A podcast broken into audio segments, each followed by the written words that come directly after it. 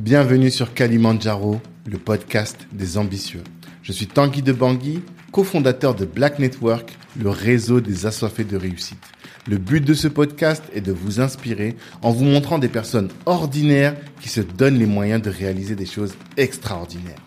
Tous les vendredis, on dissèque le parcours d'un ou d'une invitée pour découvrir les stratégies qu'il ou elle utilise pour atteindre ses objectifs.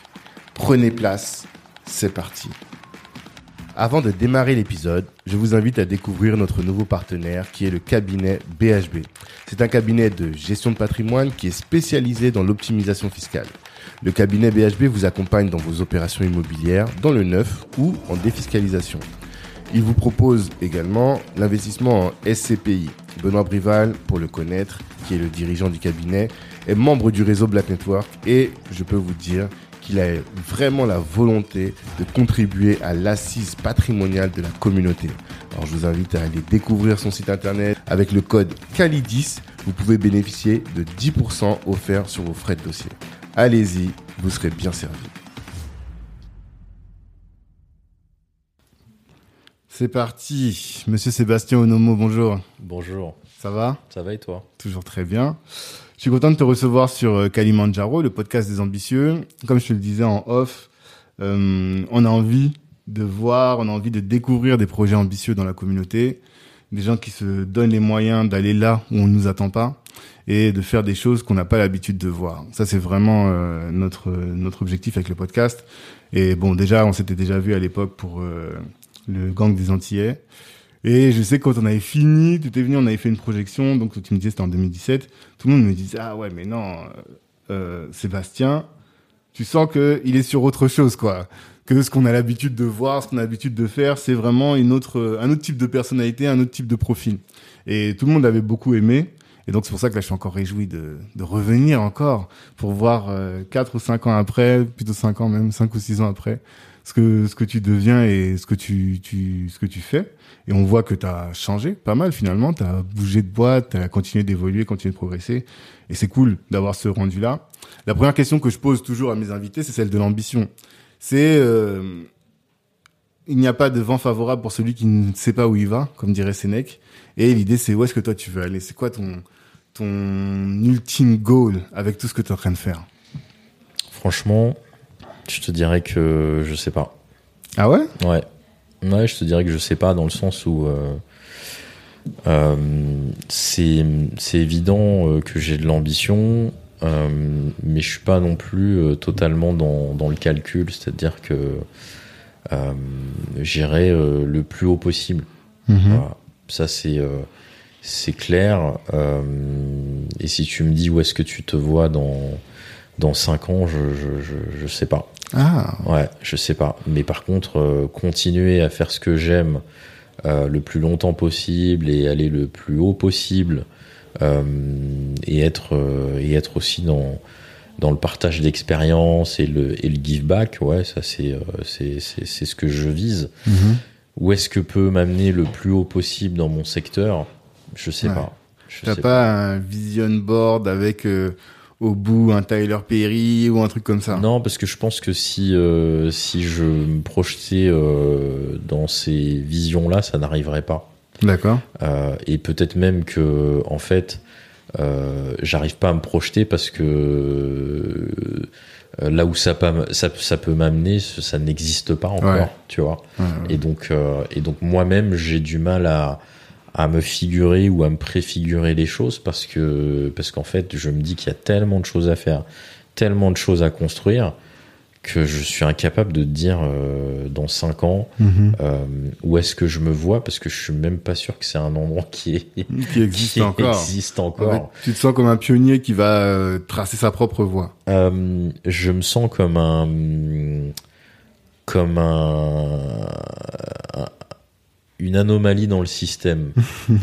un pionnier, euh, c'est euh, euh, ça fait un peu prétentieux, tu vois. mais un- une anomalie dans le système comme étant quelqu'un qui a réussi à entrer dans le milieu du cinéma, Mhm. euh, à produire des films, à avoir une forme de reconnaissance professionnelle par mes pairs, Mhm. même si ça n'est pas ce que je cherche au quotidien, mais ça existe, elle est Mhm. là. Euh, et en même temps euh, de continuer sur cette lancée sans savoir où est-ce qu'elle peut me mener, euh, ouais, je me vois comme une anomalie dans le système. Mhm. Mais quand tu dis, quand je parle de pionnier, c'est aussi dans l'idée de dire que justement il y a personne avant toi, tu vois, que tu vas paver le ch- là, en train de débroussailler le chemin pour tous les autres jeunes qui voudraient. Est-ce que toi tu as des grands que tu as pu voir et tu t'es dit ah tiens, euh, je vais faire comme lui, un Légitimus ou autre. euh. Euh, qui sont des amis, qui sont des amis. Pascal, Mhm. c'est un ami, tu vois. Mhm. Mais il est pas, il est pas producteur à proprement parler. C'est ça. Par contre, évidemment, toutes les générations qui sont passées euh, avant moi, que ce soit des comédiens, des réalisateurs, euh, des entrepreneurs comme euh, Olivier Laouché, Mhm. Je, je me nourris de leur expérience. Mhm. Euh, J'apprends beaucoup à leur contact euh, parce qu'il faut savoir ce qui s'est passé avant, ce qui a été difficile pour eux Mhm. euh, à leur époque et comment euh, me servir de leur expérience que je n'ai pas, Mhm. de, de, de ce contexte euh, Mhm. historique, politique qu'eux ont vécu, que je n'ai pas vécu, Mhm. euh, pour construire le chemin euh, vers le futur, vers la suite. Mhm. Tu vois, et ça, c'est sûr que ça m'a servi. des grands frères aussi comme comme Amobé Mévégué qui m'ont beaucoup inspiré, euh, que j'ai beaucoup écouté pour en arriver là où je suis. Euh, voilà, ça c'est clair que ça a été ça a été important dans ma trajectoire. Et euh, euh, je dirais qu'il y, en a d'autres aujourd'hui qui font qui font de la prod, etc. On est euh, euh, chacun euh, à notre endroit, on essaie de on essaie de d'exceller Mhm. euh, dans, dans ce dans ce dans ce métier-là.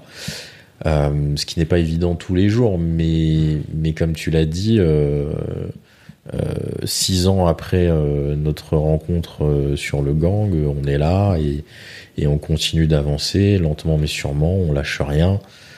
Euh, encore une fois, c'est pas évident tous les jours, mais mais je regarde avec euh, avec euh, fierté et hum, compassion le chemin accompli.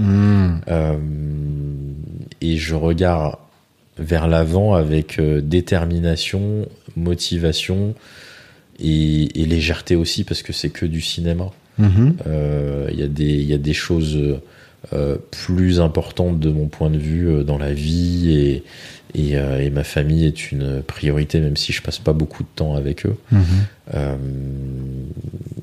Mais, mais voilà, et, et, et donc j'ai mes objectifs, et mon objectif c'est d'aller toujours plus loin, toujours plus haut euh, dans ce que je sais faire, Mhm.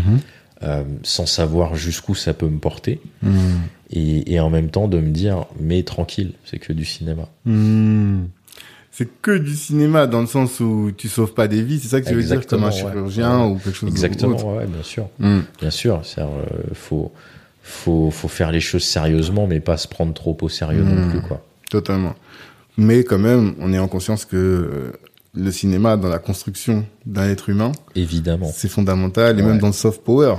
Évidemment, évidemment, c'est un endroit euh, euh, stratégique politiquement, historiquement, euh, parce que parce que ça contribue à construire les imaginaires. C'est ça. Faire la bande dessinée, euh, le cinéma, euh, live action, animation, etc. Toutes les représentations contribuent à construire les imaginaires. Hmm.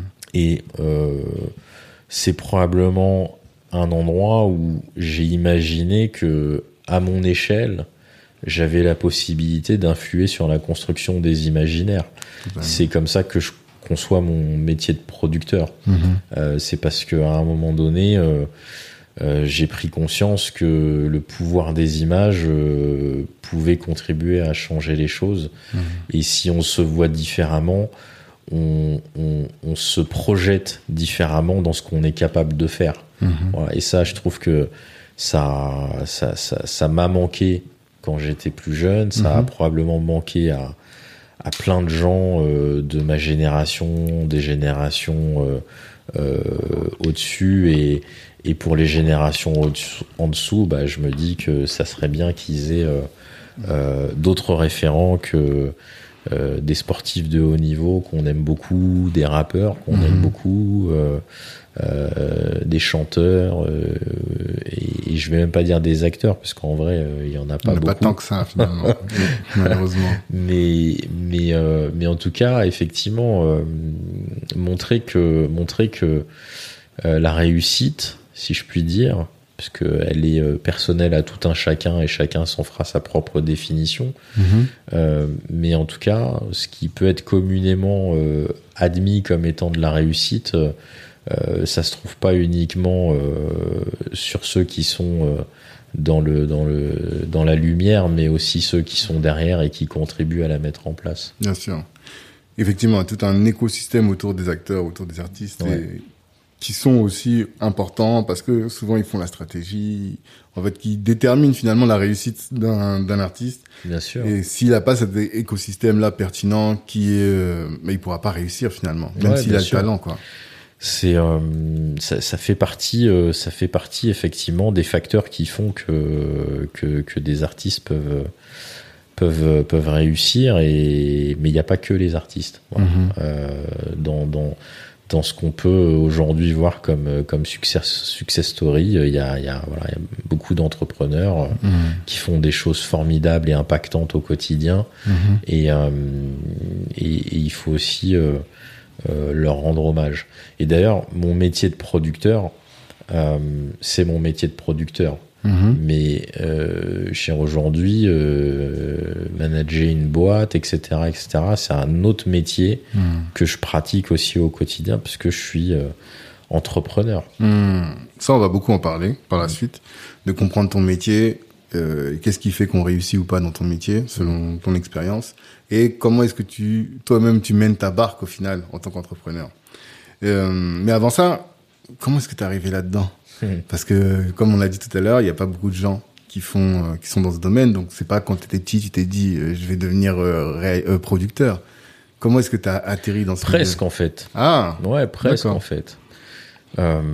presque. Comment j'ai atterri là-dedans moi, j'ai commencé par quelque chose qui a pas grand-chose à voir. C'est que comme beaucoup de gamins, je m'imaginais euh, footballeur, euh, pro, etc. J'étais, à fond euh, jusqu'à mes 16 ans. Et puis ensuite, à 16 ans, je pense que l'analyse que je peux en faire aujourd'hui, c'est que j'étais pas assez solide mentalement. D'accord. Euh, j'étais pas assez solide mentalement et donc et donc j'ai arrêté à 16 ans le le sport de haut niveau euh, et je me suis euh, concentré sur, euh, sur, sur mes études, mais voilà, il me fallait quelque chose à côté, donc j'ai voulu me lancer dans, dans tout ce qui est acting. Hmm. le cinéma, tout ça. Voilà, Toi, tu voulais être acteur C'était ma deuxième passion. Ouais. Ouais, c'était ma deuxième passion. En tout cas, c'était le, le cinéma était ma deuxième passion après le hmm. foot. Et, euh, et donc, euh, et donc, ouais, j'ai commencé à passer des castings, etc. Euh, parce que c'était euh, un peu la, la, la porte d'entrée la plus évidente dans mhm. ce dans ce dans ce milieu-là. Et à l'époque, je pensais que je voulais être acteur. Mhm. Euh, donc j'ai passé des castings et, et euh, entre guillemets par chance, euh, j'ai été pris à l'un d'entre eux et je me suis retrouvé à jouer dans un pilote d'une série mhm. qui s'est jamais produite derrière, mais en tout cas ça ça a éveillé en moi beaucoup de fascination pour mhm. pour ce pour ce pour ce milieu.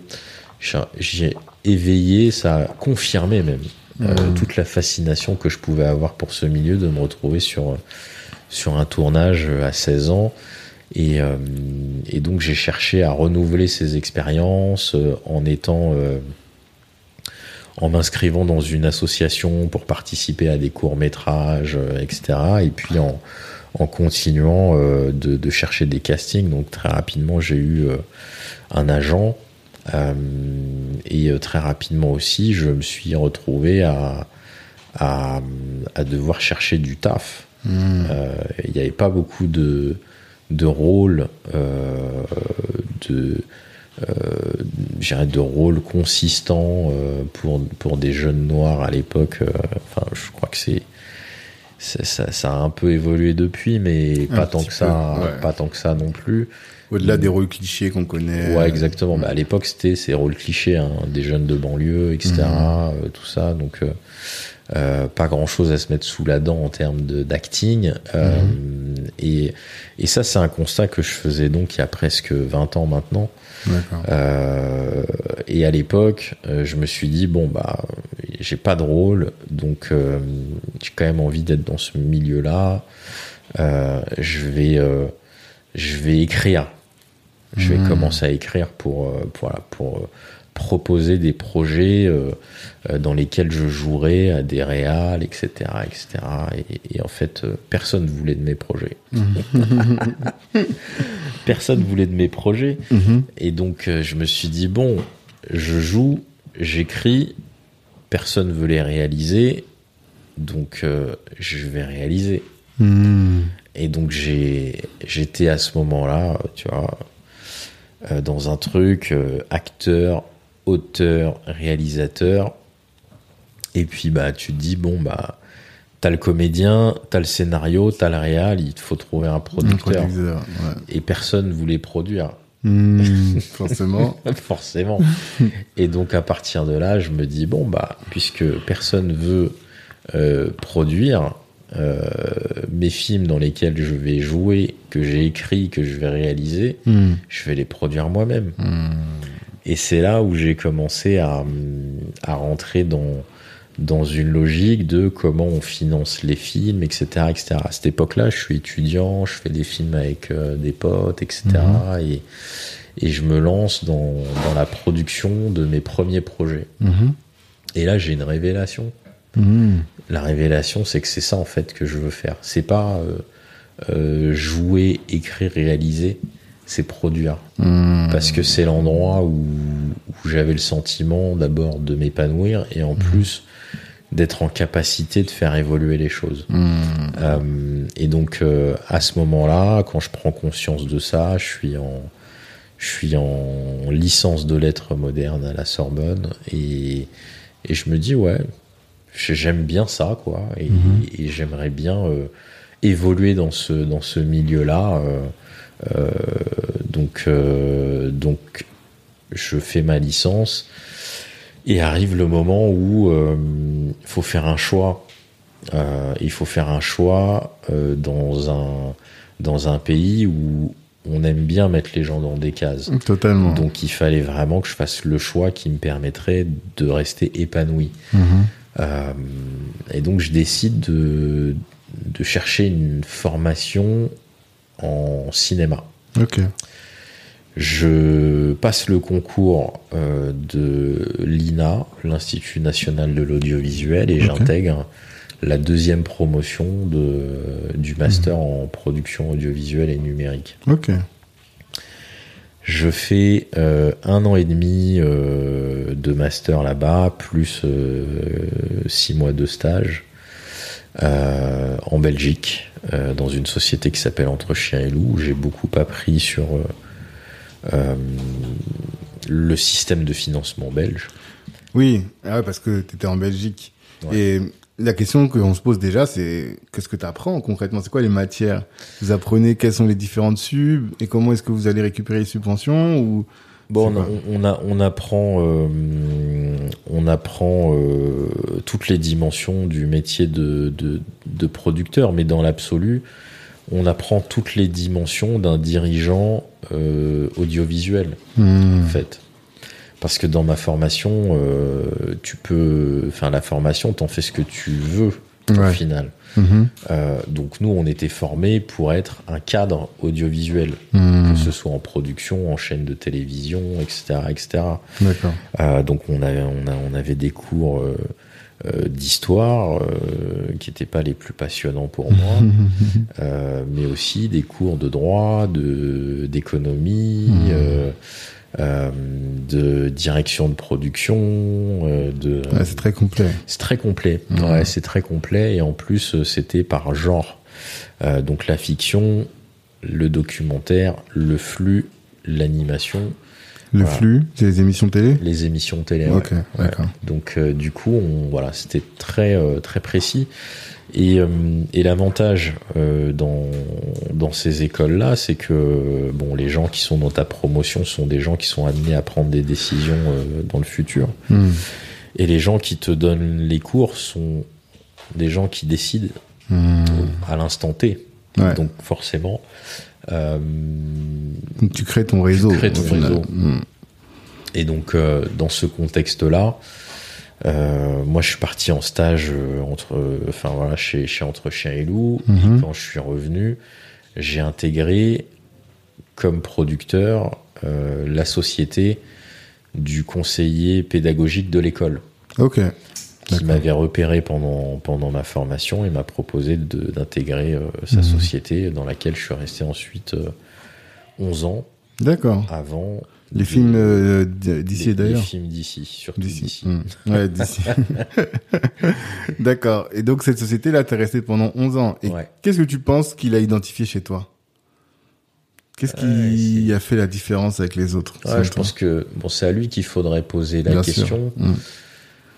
Euh, c'est à lui qu'il faudrait poser la question, mais je, je crois que quand je lui avais posé à l'époque, Mhm. euh, il m'a dit une chose qui est probablement un, un trait de, de, de, de mon caractère, de ma personnalité, c'est que on avait des entretiens individuels. D'accord.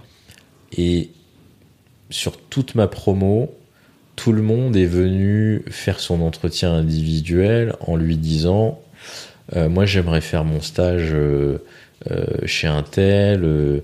Euh, euh, Est-ce que euh, vous pouvez me faire une lettre de Mhm. recommandation, etc., etc. Ou euh, les autres, euh, c'était euh, euh, je sais pas ce que je veux faire, euh, voilà. Et puis du coup, il les accompagnait un peu pour euh, pour qu'ils puissent euh, trouver un stage. Et au-delà du fait que j'étais le seul à avoir raté mon premier rendez-vous euh, individuel, Ah ouais? T'étais en Euh, retard? ouais, je sais plus, il y avait eu un couac et du coup j'avais j'avais j'avais j'avais foiré quoi. Hmm. Euh, bon, ça fait un peu cliché, mais euh, disons que quand on a réussi à retrouver une date, Mhm. je suis arrivé en étant, je sais même pas s'il s'en souvient de ça, qu'on avait raté le premier rendez-vous et qu'ensuite euh, on avait dû recaler une date. Mais en tout cas, Mhm. quand je suis arrivé pour faire mon entretien individuel, j'étais le seul de ma promotion à lui dire alors moi je sais exactement chez qui je veux faire mon stage, je vous ai préparé la lettre, il n'y a plus qu'à à, à la signer et à- ou à l'envoyer de votre mail Hmm. et après je m'occupe du reste. Mhm. Et ça, ça l'avait euh, marqué. Voilà, ça l'avait marqué parce que euh, tous les autres étaient arrivés dans, dans, dans une, avec une approche euh, euh, très scolaire. Hmm. Voilà. Et moi, j'étais arrivé avec une approche de décisionnaire. D'accord.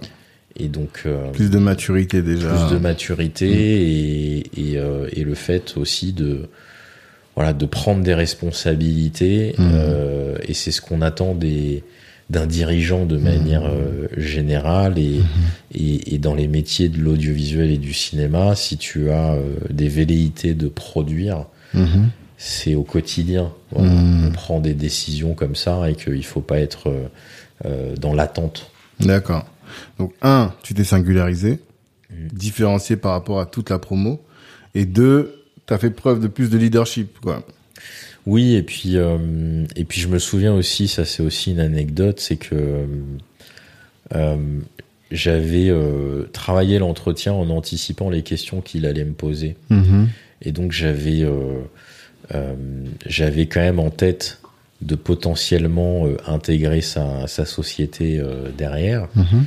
et donc j'en avais fait l'analyse Hmm. en analysant les points faibles de la société. D'accord. Et donc quand euh, il m'a demandé euh, qu'est-ce que je pensais euh, de de venir par exemple bosser chez eux à l'issue de, de ma formation, Mhm. bah, je lui ai dit bah pourquoi pas parce que euh, vous faites ça, ça, ça, ça, ça, mais ça vous le faites pas, ça Mhm. vous le faites pas, et moi je pourrais venir et je pourrais développer ces deux axes-là. Mhm. Et ça aussi, c'était un élément qu'il avait, euh, Mhm. qu'il avait euh, apprécié, c'est-à-dire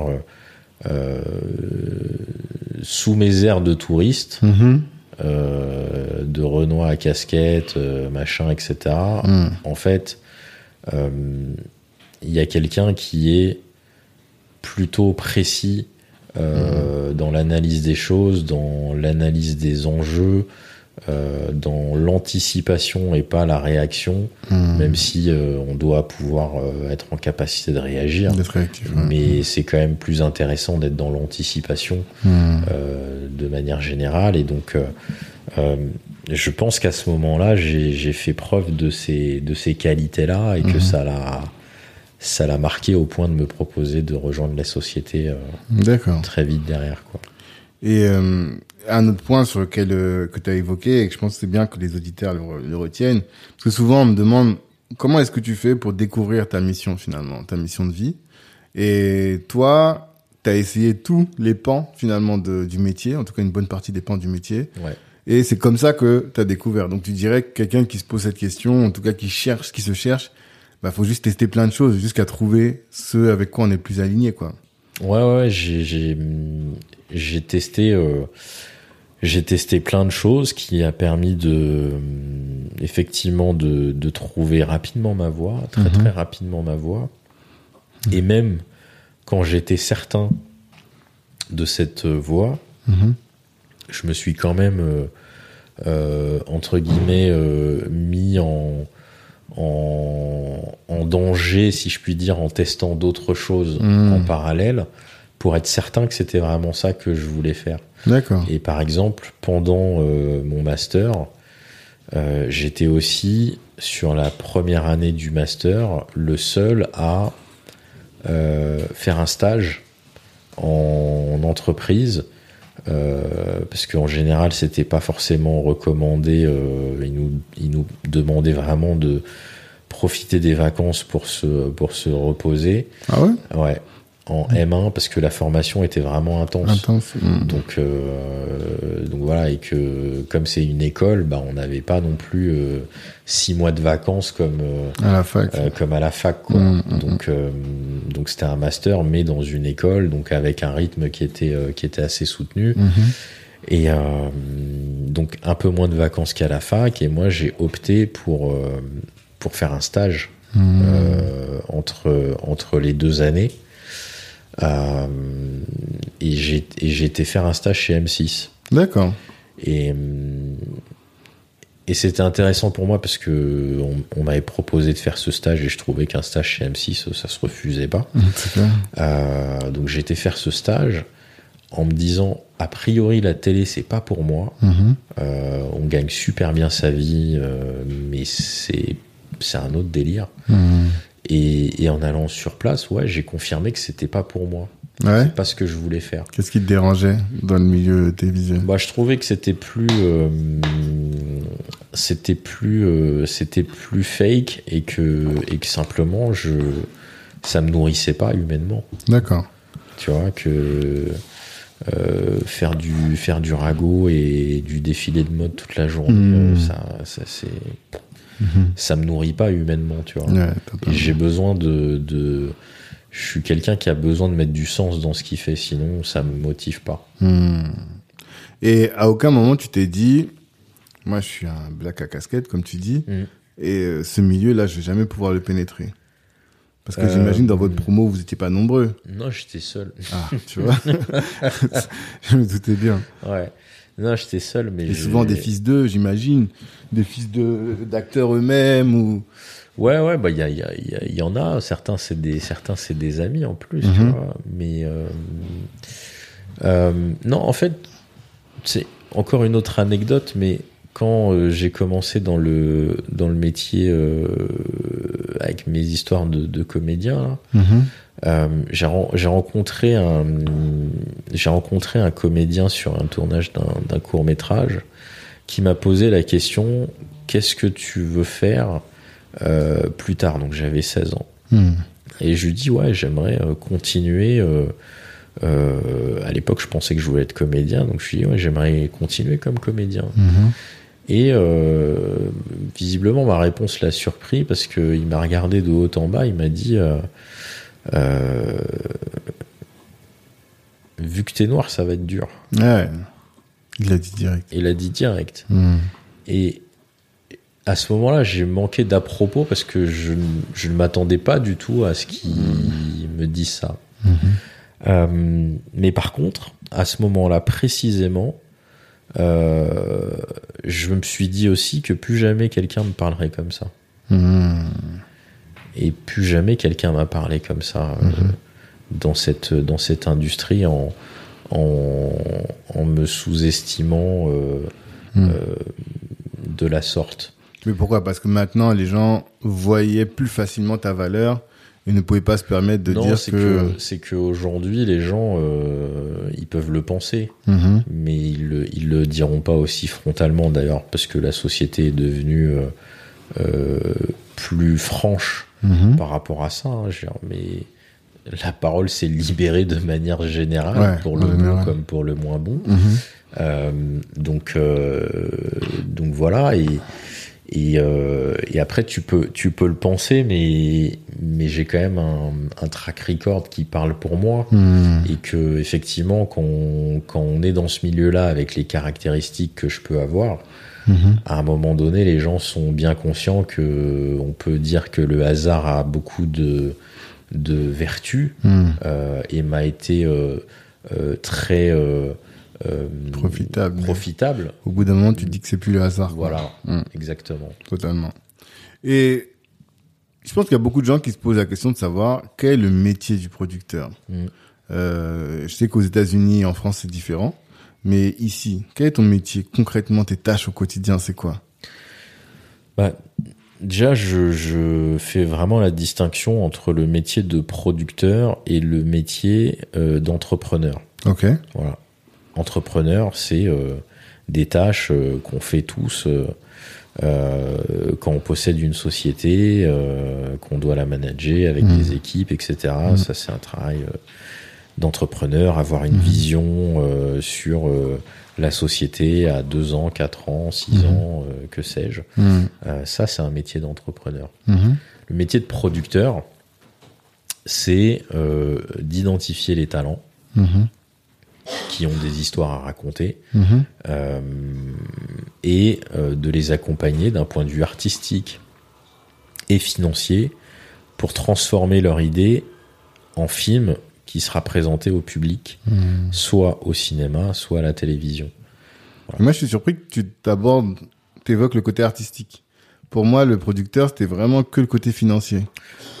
Euh, non, D'accord. non, non, non, c'est pas, c'est pas que le côté financier, c'est euh, euh, pour beaucoup quand même des producteurs le côté artistique, c'est-à-dire que euh, on parle euh, dès le départ euh, du, du scénario, quelle est Mhm. l'histoire qu'on raconte, euh, Hmm. est-ce que le scénario il tient la route ou pas, est-ce que la structure du scénario elle tient la route, est-ce Mhm. que euh, la trajectoire des personnages elle est pertinente et cohérente par rapport à l'objectif du message qu'on veut faire passer dans, dans, dans le film?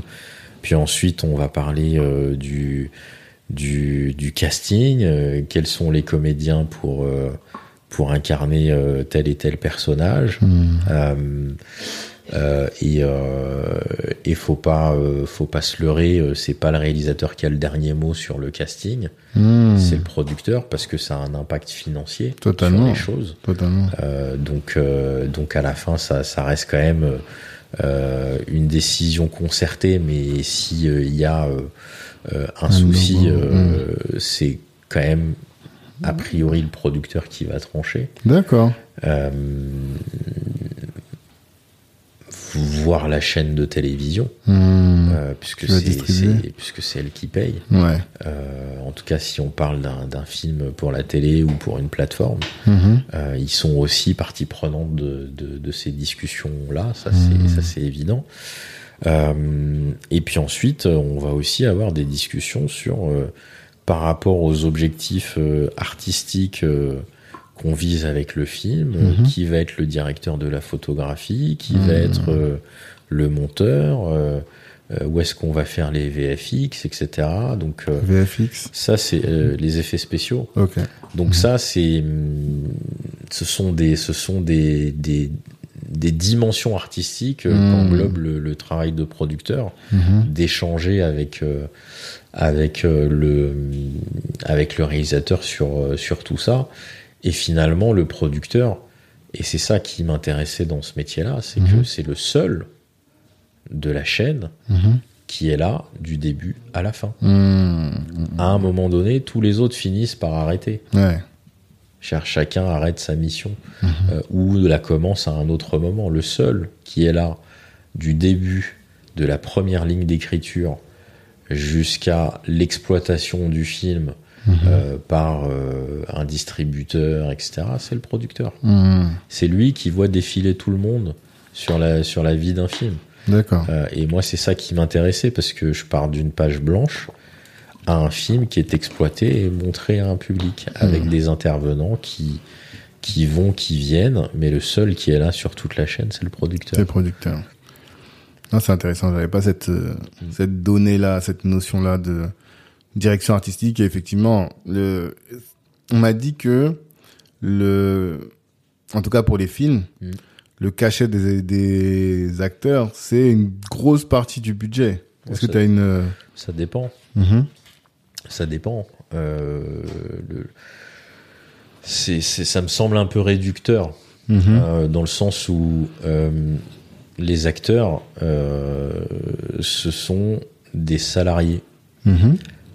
ce qui représente une partie importante de tout budget de film, c'est pas les cachets, c'est la masse salariale. Comme pour n'importe quelle entreprise. Mhm. Euh, donc c'est euh, euh, c'est la masse salariale avec les cotisations sociales. Ouais. C'est ce qui représente, comme pour toute entreprise, un poste de, de, de dépenses ou de, ou de coûts qui est euh, important et qui en général effectivement est le plus important sur un film. Ah, tu trouves quand même que c'est plus important. La masse salariale, parce que tout à l'heure on parlait de l'animation, vous avez des projets d'animation et Ouais. c'est ça aussi qui coûte, le Bien fait sûr. de développer, de Bah, créer les effets spéciaux. c'est- des métiers qui font appel euh, aux ressources humaines. Hmm. Donc forcément, euh, il faut des humains pour euh, pour fabriquer ces œuvres et Mhm. donc euh, c'est là où il y a le plus de monde et où donc les les les coûts euh, sont les plus importants euh, dans un budget. Hmm. Et en termes de financement, j'imagine donc que la subvention est un- une grosse partie du, euh, du financement. Mhm. Mais est-ce que c'est le seul? Comment ça fonctionne? Euh, la subvention, euh, tu veux dire euh, d'argent public? Oui, l'argent public. Euh, Non, a priori non, c'est pas le plus gros. D'accord. Voilà. euh, euh, le, le, le plus important montant dans les, dans les plans de financement, c'est les télévisions qui les donnent. Hmm. Que ce soit pour le cinéma ou pour la télé d'ailleurs. D'accord. Cher, ça, c'est la logique. Et, et en moyenne, euh, elles, vont de, de, elles vont de 40 à 70% du financement d'une œuvre. Ah, Donc, euh, donc c'est pas, euh, c'est pas l'argent public qui est euh, toujours majoritaire sur les films. d'accord. Non, parce que quand il y a eu, je sais plus c'était à quelle occasion, mais il y a eu à un moment des grands débats sur le financement du cinéma. Et notamment sur euh, qui siège dans les commissions d'attribution des financements. Ouais. Et on disait, beaucoup, beaucoup d'entre nous disaient, c'est parce que nous, euh, personnes de la diaspora, personnes des quartiers ou autres, on siège pas dans les commissions.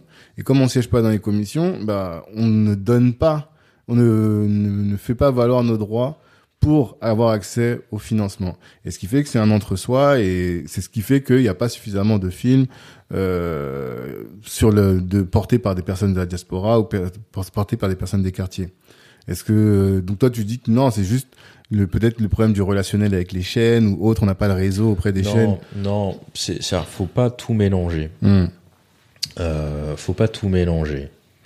Euh, d'abord, on a une problématique qui n'est pas résolue, qui commence à se résoudre, si je puis dire, ou en tout cas il y a des avancées euh, dans ce sens-là, c'est que la première des choses, avant de revendiquer, c'est euh, de former. D'accord. Parce que combien de gens se disent c'est un milieu, c'est pas pour moi. Mhm.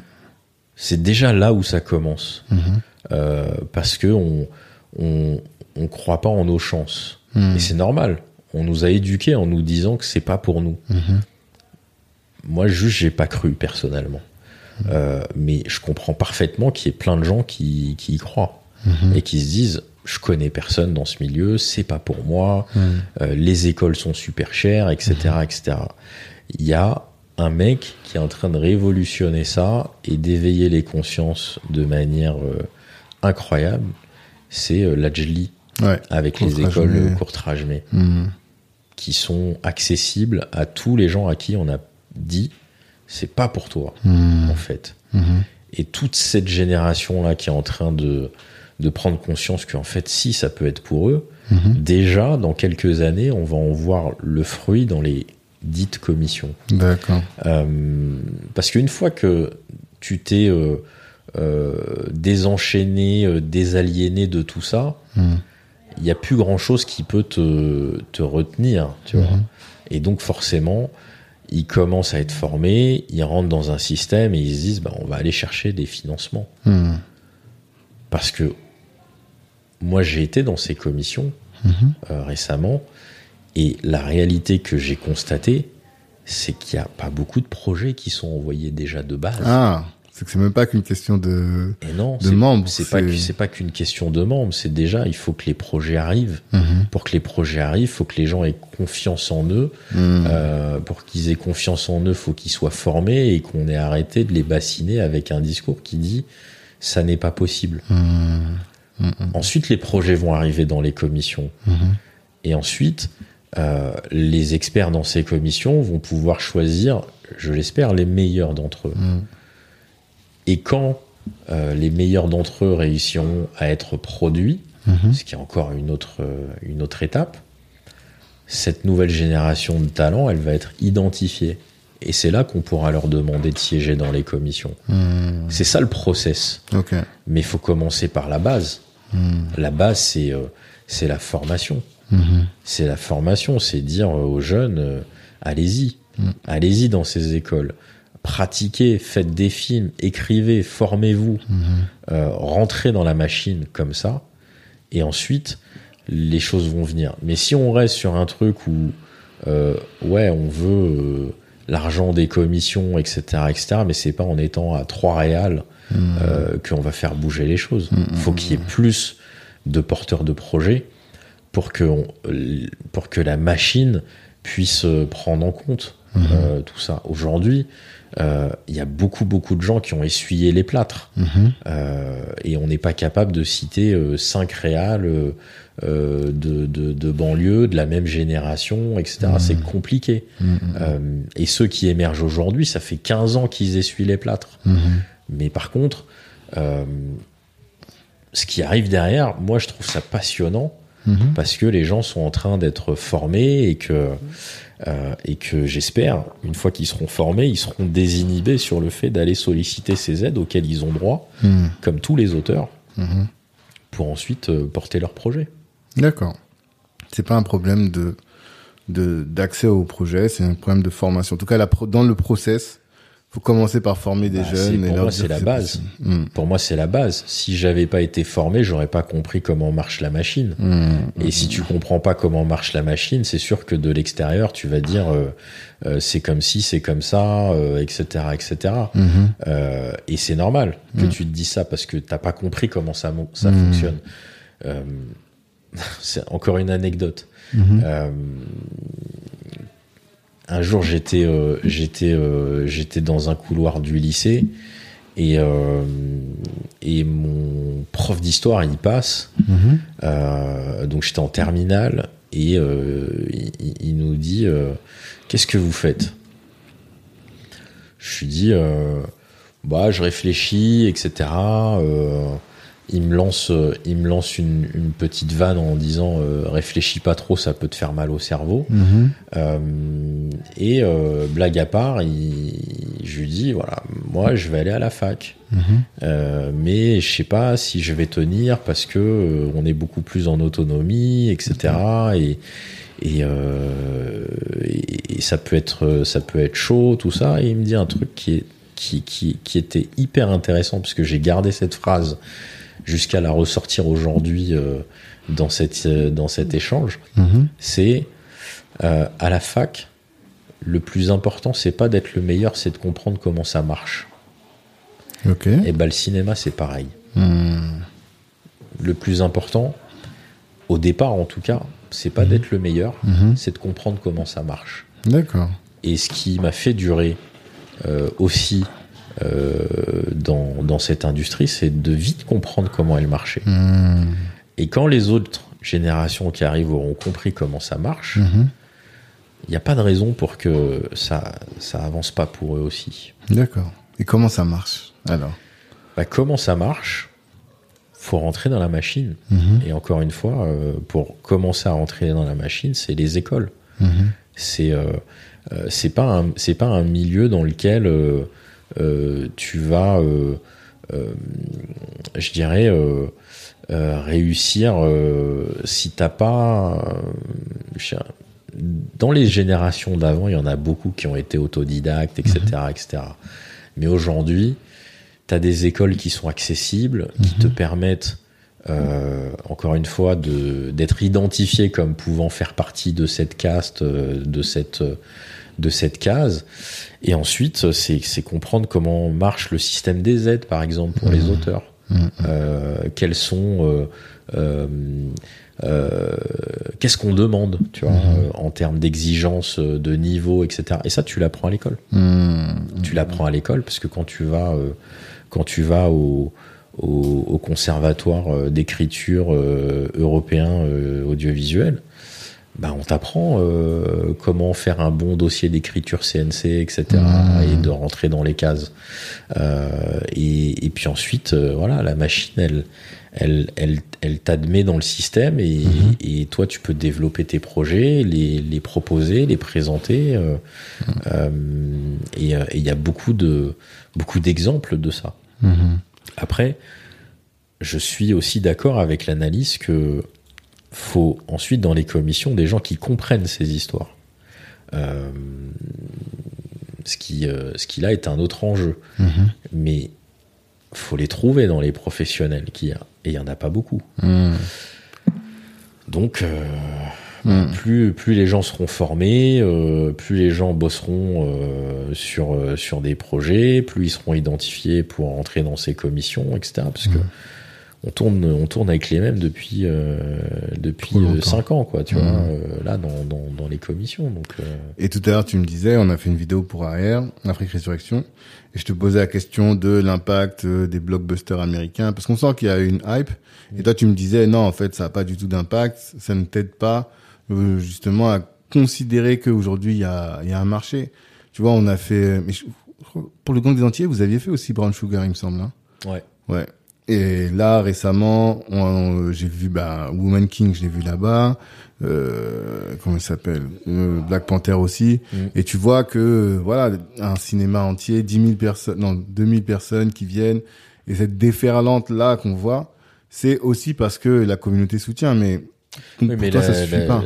la- la- communauté, euh, elle, elle soutient, euh, elle soutient euh, Black Panther et Woman King. Mhm.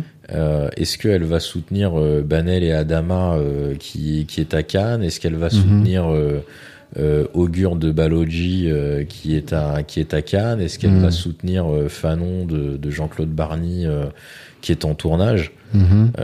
Tu vois, les films américains c'est facile Ouais. dans le sens où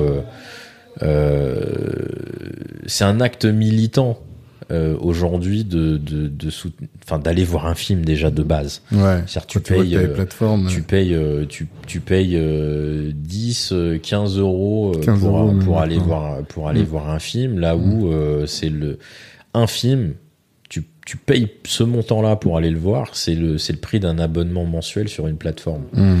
Donc quand tu vas au cinéma aujourd'hui, c'est, c'est, c'est, c'est un acte militant, quoi. Totalement. Euh, et et l'acte doublement militant, c'est de dire, euh, bah, enfin, et déjà, du coup, tu payes ce montant-là, t'en veux pour ton argent. Oui. Euh, donc, la facilité, si je puis dire, c'est d'aller voir les films américains, etc., parce que tu sais que là, tu vas en avoir pour ton argent. Mm.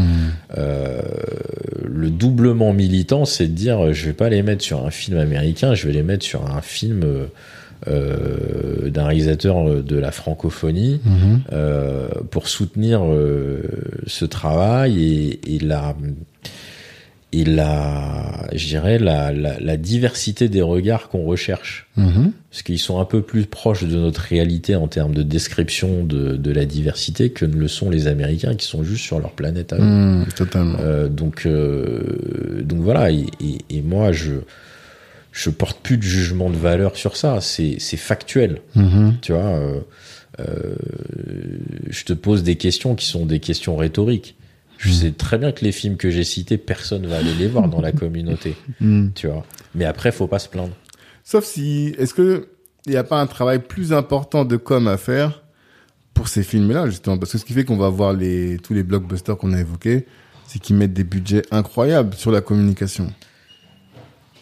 Moi, ils mettent des budgets incroyables sur la communication, mais parce qu'ils sont dans, dans le pur divertissement. Veux dire, euh, ils- limite, ils les mettraient pas, on irait les voir quand même. Mm. Euh, parce que à partir du moment où tu sais que t'as Black Panther euh, 2 qui va sortir, euh, je veux dire, euh, voilà, t'as la date du film, tu iras voir le film. Mm. Qu'ils te mettent la com ou pas. je veux dire, Mm. euh, ils savent très bien aussi ne, ne communiquer sur rien et en disant on fait embargo et vous saurez juste en allant voir le film au cinéma. Non, la réalité c'est que euh, pour faire ce que tu dis sur ces films-là, Mhm. il faudrait euh, déjà qu'on soit dans une dynamique de, de soutien pour pouvoir ensuite euh, investir sur ces films-là qui auraient été des- du succès. Mhm. On investirait cet argent sur la com des suivants. Mais Mhm. vu qu'ils sont ils sont ils, perf- ils surperforment pas au box-office, Mhm. euh, c'est quand même compliqué Mm. euh, de, de dépenser des budgets des, des films américains euh, euh, en termes de com sur sur ces sur ces films-là. Et Mhm. pourtant, ils sont plus proches de la réalité et de ce que vivent les diasporas que Mhm. Des Black Panther euh, ou des Woman King, Mm. mais qui sont des films très bien que j'ai vus et qui répondent à une demande et à un besoin précis. Mhm. Euh, mais mais voilà, il y a a d'autres types de films aussi qui, de mon point de vue, sont sont nécessaires et expliquent beaucoup de choses. Et toi, justement, t'as fait le, le, je sais pas si c'est un choix, justement, Mm. mais toi, t'es connu pour faire des films d'auteur. Et, euh, est-ce que c'est un choix? Euh, je dirais que je dirais que pour l'instant c'est ce qui c'est ce qui est visible. Euh, pour l'instant, ce qui est visible, c'est euh, c'est qu'on a fait le gang des Antillais qui parlait du Bumidum, qu'on Mm. est en train de on est en train de faire Franz Fanon qui qui est une personnage importante euh, pardon fatigue un personnage important euh, de la de la décolonisation Mm, et, euh, et penseur précurseur du rapport entre colons et colonisés.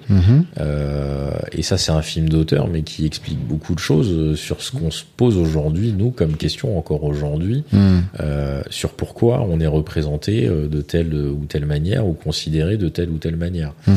Mhm. Euh, ça, c'est ce qui est visible. Euh, après, euh, je dirais ça, c'est, tout est tout s'inscrit dans des temporalités. Aujourd'hui, euh, c'est ce qu'on fait, et demain, on sera sur des choses euh, qui auront toujours du fond, parce que sinon, encore une fois, moi, j'ai l'impression de perdre mon temps.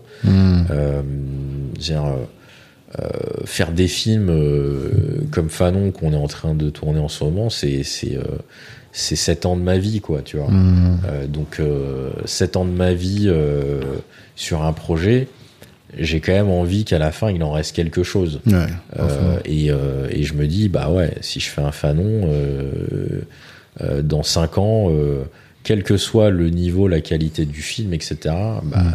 il n'y en aura pas 10 000, euh, Mhm. il en restera quelque chose. Mais après, ça m'empêche pas de, de kiffer la forme, Mhm. parce que c'est quand même de là que je viens, Mhm. tu vois, de, de, de la forme et de ce cinéma euh, populaire.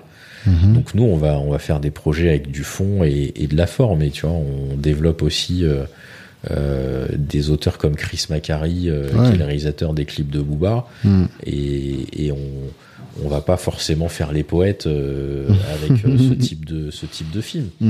Donc donc voilà, tout vient à point à qui sait attendre euh, et les projets plus commerciaux qu'on peut porter euh, vont arriver. Mhm. Euh, mais mais nous notre ADN c'est dans tous les cas euh, ça doit faire sens Mhm. vu le temps que ça prend de faire un film. euh, on a envie de nourrir les gens pas que visuellement mais aussi euh, humainement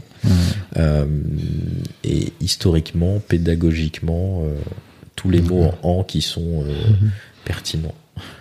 Et quel, mais on se demande quel est le business model d'un film d'auteur, finalement. Bah, le business model, c'est comme, c'est comme, euh, c'est c'est comme euh, tous les films, euh, je dirais, financés traditionnellement, Mhm. à la différence que quand quand je produis un film sur Fanon, je me dis pas que il va Exploser, exploser le box-office, euh. box-office, euh, etc. Mais que par contre, sur la durée, Mhm. euh, parce que euh, parce qu'il est étudié à travers le monde, Mhm. parce que euh, euh, il n'y a pas eu énormément de fiction faite sur lui, que ça sera euh, décortiqué aussi euh, dans les dans les formations de cinéma, etc., etc.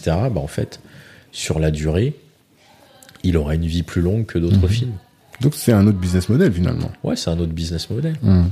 C'est un autre business model. Et puis, euh, et puis euh, c'est un business model où, où ça doit planter des graines dans les nouvelles générations Mhm. euh, qui, qui ensuite s'accapareront cette histoire, et je l'espère de manière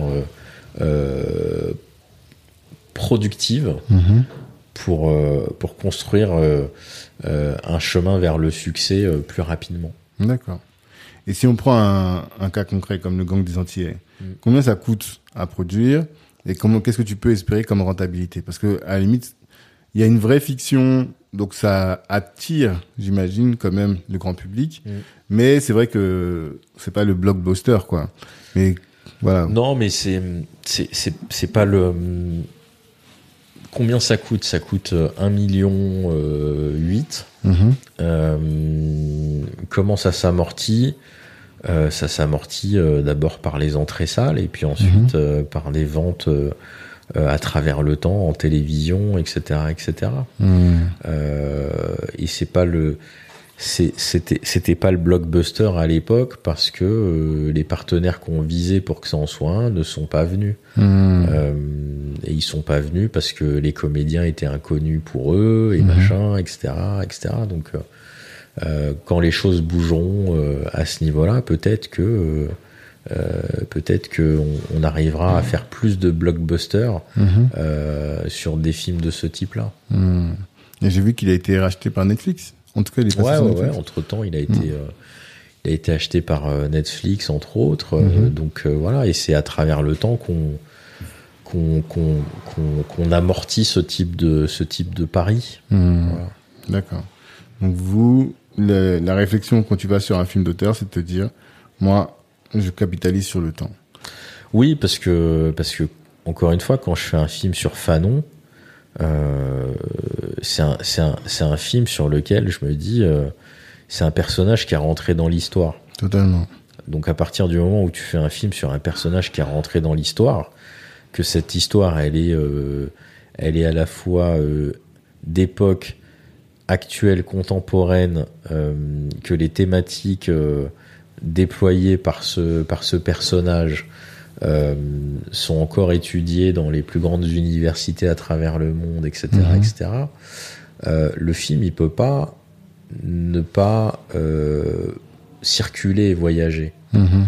indépendamment de ce qu'il fera en salle, il ne peut pas ne pas circuler et ne pas voyager parce que c'est intrinsèque au personnage de Fanon. Hmm.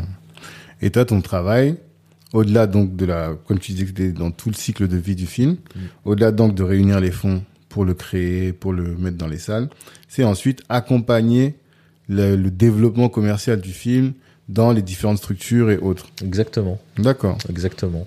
Avec des gens dont c'est le métier, Mhm. mais, mais ayant suivi le projet de A à Z et ayant euh, tout l'historique euh, du projet et des intentions du Réal, bah, je continue d'accompagner euh, en, en travaillant avec euh, distributeurs, euh, vendeurs internationaux qui vendent le film à l'étranger, euh, Mhm. euh, les diffuseurs pour leur donner le matériel nécessaire pour la communication, etc. Mhm. Et puis euh, euh, dans les circuits non commerciaux, euh, des universitaires, etc., etc., euh, qui qui vont solliciter eux aussi le film pour travailler avec leurs étudiants. Mhm. Et il faut que tu aies créé une hype un peu sur le sujet en amont pour que ne serait-ce qu'ils aient connaissance de l'existence du film. Il y a un gros boulot, là, j'imagine. Ouais, ouais, il y a, un- il y, a, il y a un gros boulot. Euh, là aussi, hein, qui est fait avec les partenaires dont c'est le métier, de, de Mhm. faire en sorte que le film soit euh, connu, identifié, euh, euh, pour que les spectateurs euh, aillent en salle pour, euh, pour le voir. Mhm. Il y, a un- il y a un gros boulot de, de, de marketing. Hmm, D'accord. Et euh, tout à l'heure, je discutais avec Antoinette qui me disait que le film va être réalisé, une bonne partie tournée en Afrique, en Tunisie. Mm. Euh, c'est quoi aujourd'hui ton regard sur euh, le cinéma africain et quel est l'impact que toi tu vas avoir sur le ci- cinéma africain? Euh, donc effectivement, on tourne une, une grande partie euh, du, du film en, en Tunisie. Euh, mon regard sur le cinéma africain, c'est qu'il est ultra dynamique Hmm. euh, dans son fond et dans sa forme. Mhm. Euh, dans son fond, par une structuration avec réouverture de salles de cinéma, avancées technologiques qui rendent le contenu beaucoup plus accessible aux, aux spectateurs et consommateurs. Euh, et sur et sur la forme, euh, des écritures, des regards euh, rafraîchissants, euh, avec des cinéastes qui sont nourris à la fois de, de leur culture, mais aussi de l'exigence euh, de, de contenu à l'international et qui commencent à, à sortir des œuvres majeures et qui, et qui vont faire date. Donc là, quand on voit la sélection cette année à Cannes, je crois qu'il y a euh, cinq ou entre 5 et 7 films africains, euh, ce qui est euh, une grosse année pour ces films-là. Mhm. Et, et ça, c'est que le début. Voilà, c'est que le début. Ce que moi je, ce que moi je ressens, c'est que euh, là, pour les, les 10-15 prochaines années, le cinéma africain, avec toutes les dimensions euh, qu'on peut intégrer euh, dans, le, dans le continent africain, Mhm. euh, ça va être comme euh, le cinéma asiatique qui a été à la mode pendant euh, lui aussi une bonne une bonne décennie. Bah, on est en train de rentrer dans cette ère côté cinéma africain D'accord. et et je serais pas étonné que euh, bientôt euh, les Américains qui annonçaient euh, des remakes de films français, de films asiatiques, annoncent des remakes de films africains. Africain également. Ouais. D'accord. Est-ce que tu as un exemple de film africain qui pourrait être remakeable? Non, parce que si on m'écoute, on va me voler mes idées. Alors, euh, je vais les garder pour moi, mais je pense que, euh, je pense que ouais, ouais, je pense qu'il y a des, il y a des vraies possibilités. D'accord. Et ça, c'est, c'est, on n'a pas besoin de signes de reconnaissance Hmm. euh, parce que c'est bon, tu vois. On, Hmm. euh, on est passé à autre chose ou on est en train de passer à autre chose de, de Mhm. ce point de vue-là. Mais en termes de, euh, en termes de considération de là où tu en es dans l'industrie et dans le business, c'est intéressant. Tu vois. Euh, là, je suis pas sûr que tu dis aux cinéastes africains, vous recherchez de la, de la considération, ils le prennent bien, quoi. Ils sont, sont Ouais. passés euh, autre chose. à autre chose. Et quand tu parles de cinéma africain, tu parles euh, anglophone et francophone inclus Ouais. ou plutôt parce qu'on sait que l'anglophone avec Nollywood quand tu regardes sur Netflix euh, t'as plein de séries Nollywood des séries sud-africaines des séries ghanéennes aussi je crois ça commence à arriver Ouais. mais francophone c'est encore le néant non?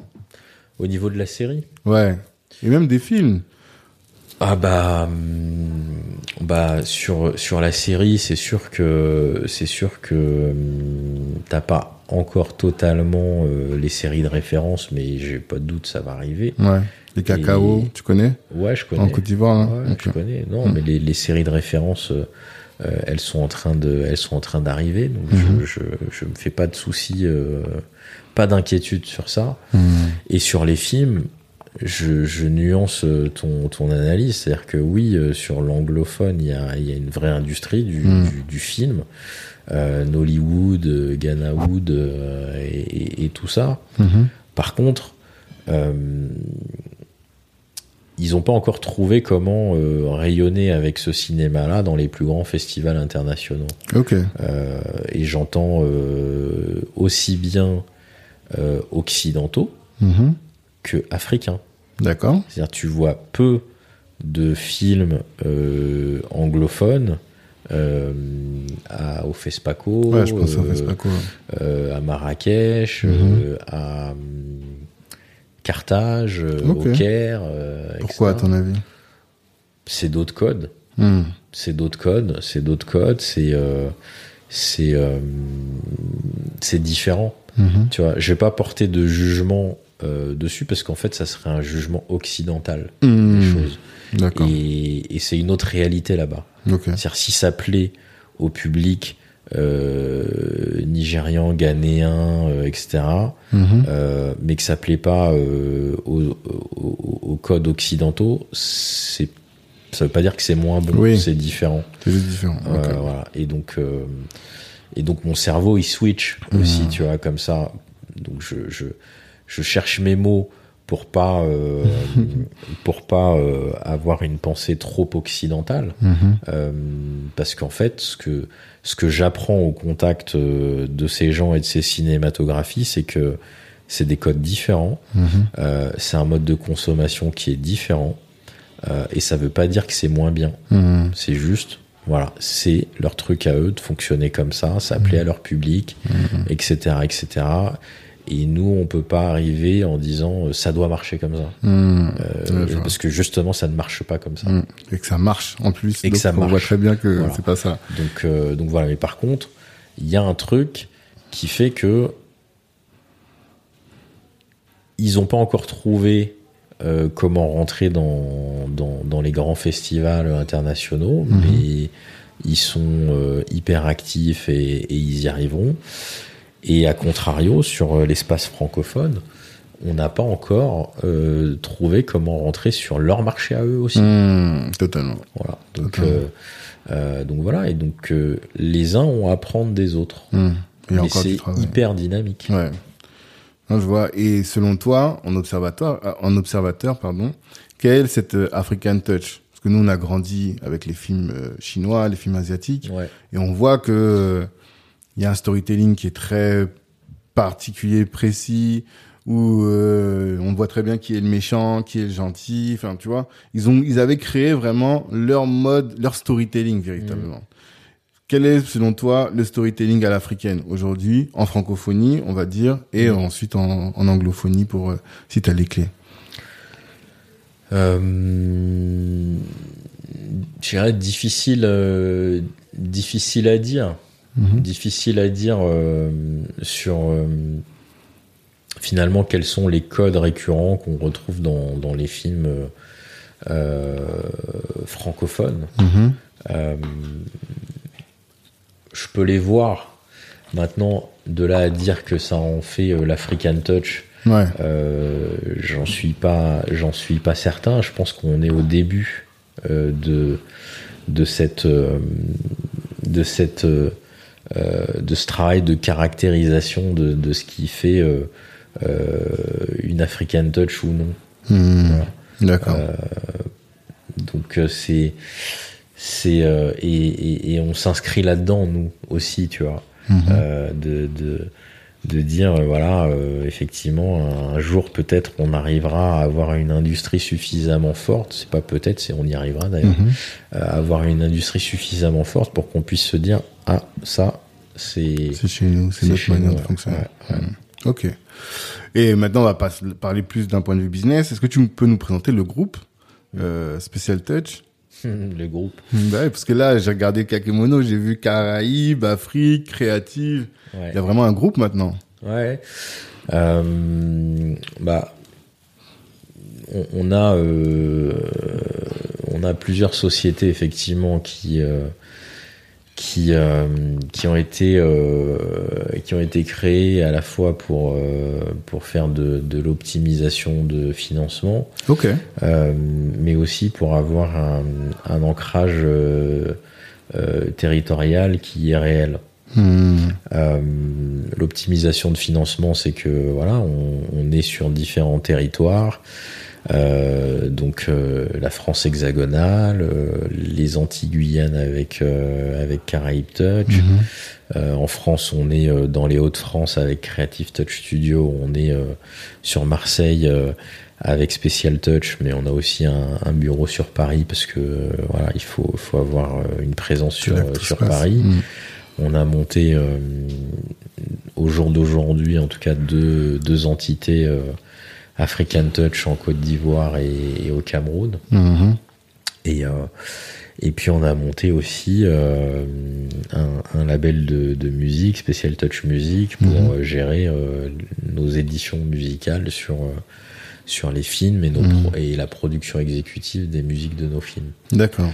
Voilà, on s'est on s'est structuré pour être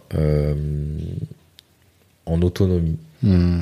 Et pourquoi t'as quitté justement? Parce qu'avant t'étais salarié quand Ouais. dans le film d'ici. Ouais. Qu'est-ce qui fait que tu t'es dit là maintenant c'est le bon moment pour que moi je me lance à mon compte et que je crée finalement tout cette, euh, cet univers? Je l'avais créé un peu avant. D'accord. Euh, la société, la première Special Touch Studio, j'avais créé en 2015, Mhm. euh, mais j'étais pas vraiment à fond dessus. Et euh, quand j'ai décidé de me consacrer euh, pleinement à Special Touch, c'est parce que euh, les, les projets qu'on avait commencé à développer sur la société, en fait, euh, décollaient, Hmm. euh, allaient m'accaparer en termes de temps et que du coup, euh, je sentais que ça serait le, ça serait plus possible de conjuguer les deux. Hmm. Voilà, et qu'il fallait que, fallait que je fasse un choix. Et le choix, c'était euh, de, voilà, de, de me dire que euh, après 11 ans passés au film d'ici, j'avais fait le tour de la question et que Mhm. le challenge le plus euh, stimulant pour moi, c'était de développer euh, euh, Special Touch Studio parce que c'était l'expression de ma personnalité euh, Mhm. d'un point de vue entrepreneurial. Mhm. Et t'es tout seul sur la boîte. Ouais. Avec quelle vision? Euh, je suis tout seul sur la boîte euh, avec une vision. euh, une vision ambitieuse. Mhm. C'est-à-dire Ouais, Je me doute. Je, je savais que tu allais me dire c'est-à-dire. Mais tu sais, le, le problème, c'est que on est en France et que quand tu commences à, à évoquer ton ambition, ça se transforme vite en prétention. Hmm. Euh, et, euh, et donc, euh, je sais que si je commence à donner ma feuille de route, Hmm. on va prendre ça pour de la prétention, alors que euh, moi, je suis euh, plutôt admiratif des gens qui ont de l'ambition, qui euh, se donnent les moyens de parvenir à la concrétiser, Mhm. et je les en félicite. Hmm. Mais c'est pas le cas de tout le monde. Hmm. Hmm. C'est beaucoup le cas d'entrepreneurs entre eux, Mhm. mais de l'extérieur, ce, ce, ce type de, ce type de, de, de discours, voilà, peut, peut être, euh, peut être mal interprété euh, Mhm. volontairement ou involontairement. Mhm. Donc, je me prête rarement à cet exercice. D'accord. Bon, c'est dommage parce que, comme je te le disais, nous, on a vraiment cette conviction que, et je pense que c'est aussi ce que tu disais quand tu parlais de rôle modèle, mais qu'on a besoin de voir des gens qui se donnent les moyens de faire de grandes choses pour que nous aussi, on puisse s'autoriser à rêver aussi. Non, mais tu sais, c'est comme je te le disais tout à l'heure, c'est-à-dire que j'assume mon ambition. Mhm. Après, je dévoile pas forcément ma feuille de route. Mmh. D'accord. Et en même temps, euh, je ne sais pas jusqu'où elle pourra me porter en termes de, en termes d'objectifs. Mhm. Je veux aller le plus, le plus loin, le plus haut possible, Mhm. Le plus rapidement possible. Mhm. Euh, ce qui nécessite aussi euh, peut-être de faire des choix capitalistiques à un moment donné pour faire évoluer euh, les choses Mhm. dans la direction que, que, que j'ambitionne. Voilà, et, et après, se projeter, où est-ce que je serai dans quatre ans? Oui. Je sais pas. Je sais pas parce que on est sur des terres assez vierges. Mhm. Les aînés, ils ils ont pas été euh, jusque là où j'en suis dans la prod. Il y a- y a- il y a- tu vois, on est peut-être 4-5 euh, prod euh, euh, afro-descendants euh, Mhm. euh, en France, euh, pas tous au même niveau par ailleurs. Euh, donc on défriche. On va voir euh, jusqu'où on peut jusqu'où on peut aller. Euh, euh, après, euh, euh, moi j'ai envie de rester dans ma société et de la développer, mais tu Mhm. vois, en termes d'ambition, si tu me dis euh, faut prendre la direction euh, euh, d'une plateforme SVOD, euh, pff, ça me ferait pas peur. Tu vois, Mhm. D'accord. voilà, je je le ferai pas et ça me fait pas peur. Mais ça te fait pas peur. Ouais. Mais quand tu dis des choix capitalistiques, euh, pour aller plus vite, moi j'entends tout de suite euh, lever de fonds, c'est ça? C'est il y a il y a il y a il y a plein de il y a plein de il y a plein de possibilités Mhm. des levées de fonds euh, euh, mais euh, là tu vois on est plus dans une logique de start-up etc Ouais. là où là où plus une PME. bah c'est au-delà de la question de la PME c'est que c'est que je suis un professionnel identifié Mhm. donc, euh, donc on va dire que c'est plutôt, euh, euh, c'est plutôt euh, des sollicitations que j'ai Mhm. que de la recherche à proprement Oui. euh, parler. Ah d'accord, oui, Tu vois. Oui. Tu, tu montes ta start ta start-up, tu, tu, tu veux lever des fonds pour accélérer.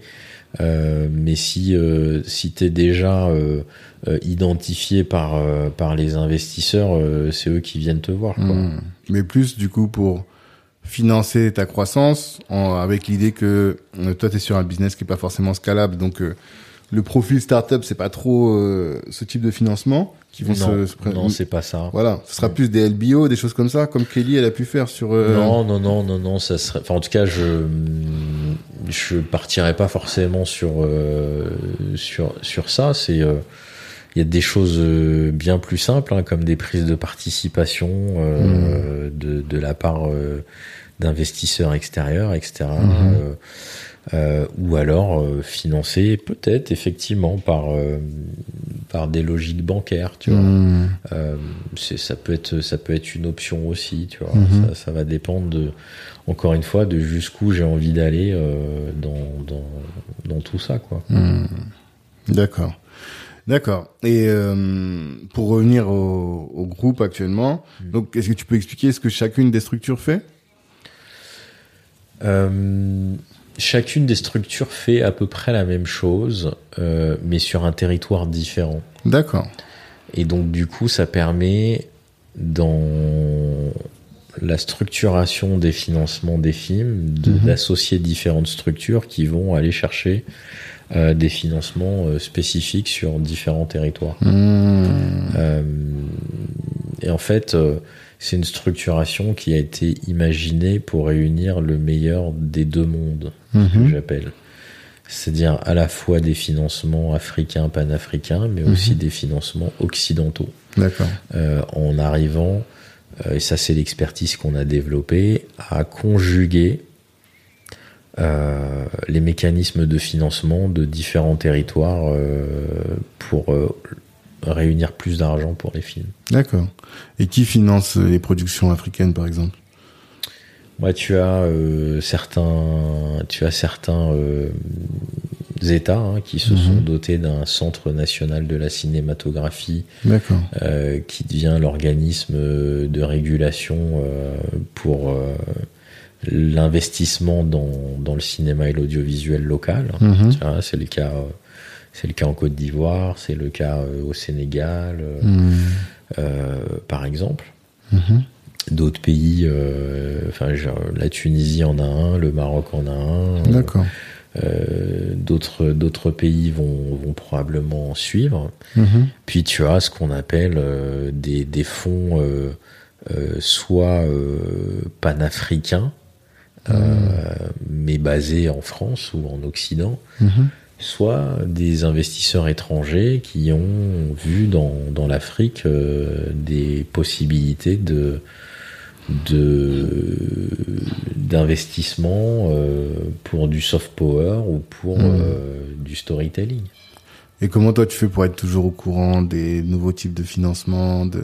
Comment tu fais ta veille Ouais, C'est mon travail. Hein. Je sais. Mon- On cherche les petites astuces. Non, mais c'est, hum, tu vois, c'est c'est euh, c'est comme n'importe quelle personne qui qui euh, veut exceller dans son domaine. Tu Mhm. vois, euh, euh, si t'es euh, si peintre, tu vas toujours chercher euh, euh, le pinceau qui va te permettre d'arriver euh, euh, à la nuance que tu que tu veux dans ton trait. Tu vois. Mhm. Euh, bah, quand t'es quand t'es producteur, euh, pour moi, le B à bas, c'est de savoir euh, euh, qu'est-ce qu'il se fait à minima sur ton sur ton sur ton territoire Mhm. et qu'est-ce qui se fait éventuellement à l'étranger et qui peut Mhm. venir euh, accompagner euh, ta réflexion sur un plan de financement d'une œuvre, etc., etc. Mhm. Donc, ouais, faut faut faut faut se tenir au courant. Euh, être à jour euh, des dispositifs, etc., Mhm. pour, euh, pour trouver les solutions, le cas échéant, pour produire les films. Ouais. Tu mets des veilles sur euh, sur Google, dès que avec des alertes des choses comme ça? Non, non, non. Non. Je, passe, mon, je passe mon temps euh, à, à scruter euh, ce qui se passe sur tel pays, tel. Mhm. Moi, je me mets pas particulièrement d'alerte, mais par exemple, je sais que si j'ai un film que je veux faire avec euh, euh, tel pays ou qui se déroule dans tel pays, etc. Bah là, je vais, je vais regarder ce qui se fait, ce qui se pratique, les évolutions, etc. Et, et comment nous on peut réussir à obtenir du financement sur euh, sur tel ou tel territoire. Hmm, ok. Non, parce que Olivier Laouché, donc le boss de Trace que j'avais reçu ici, Mhm. lui il me disait qu'il a des newsletters, quoi. Il a ses newsletters qui auxquels il déroge pas et qui lui donnent les dernières tendances en termes de business, euh, Mhm. en termes d'outils, en termes de stratégie aussi. euh. Toi, t'es pas dans ce genre de, de, de, de contenu. Non, je, je je suis abonné à la presse professionnelle. Mhm. euh, comme comme tout le monde, je pense, euh, dans, dans, dans son dans son secteur du moins. Et donc euh, donc voilà, donc je, je suis et après je suis sur le terrain. Hmm. Donc je parle avec euh, avec les opérationnels. euh, je suis au courant de ce qui se fait, de ce qui va se faire, de ce qui ne se fait pas, pourquoi ça se fait pas, etc. Mhm. Je parle avec avec les locaux. Hmm.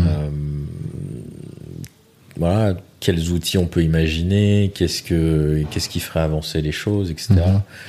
C'est voilà, pour moi c'est vraiment pas c'est vraiment pas de la théorie quoi. Tu vois, Ouais. j'étais à Dakar la semaine dernière, euh, je serai euh, euh, en Tunisie euh, cette semaine. Euh, Bon là je fais, je fais euh, ma petite transition euh, sur Paris aujourd'hui. Euh, mais demain tu vois je pars en Tunisie.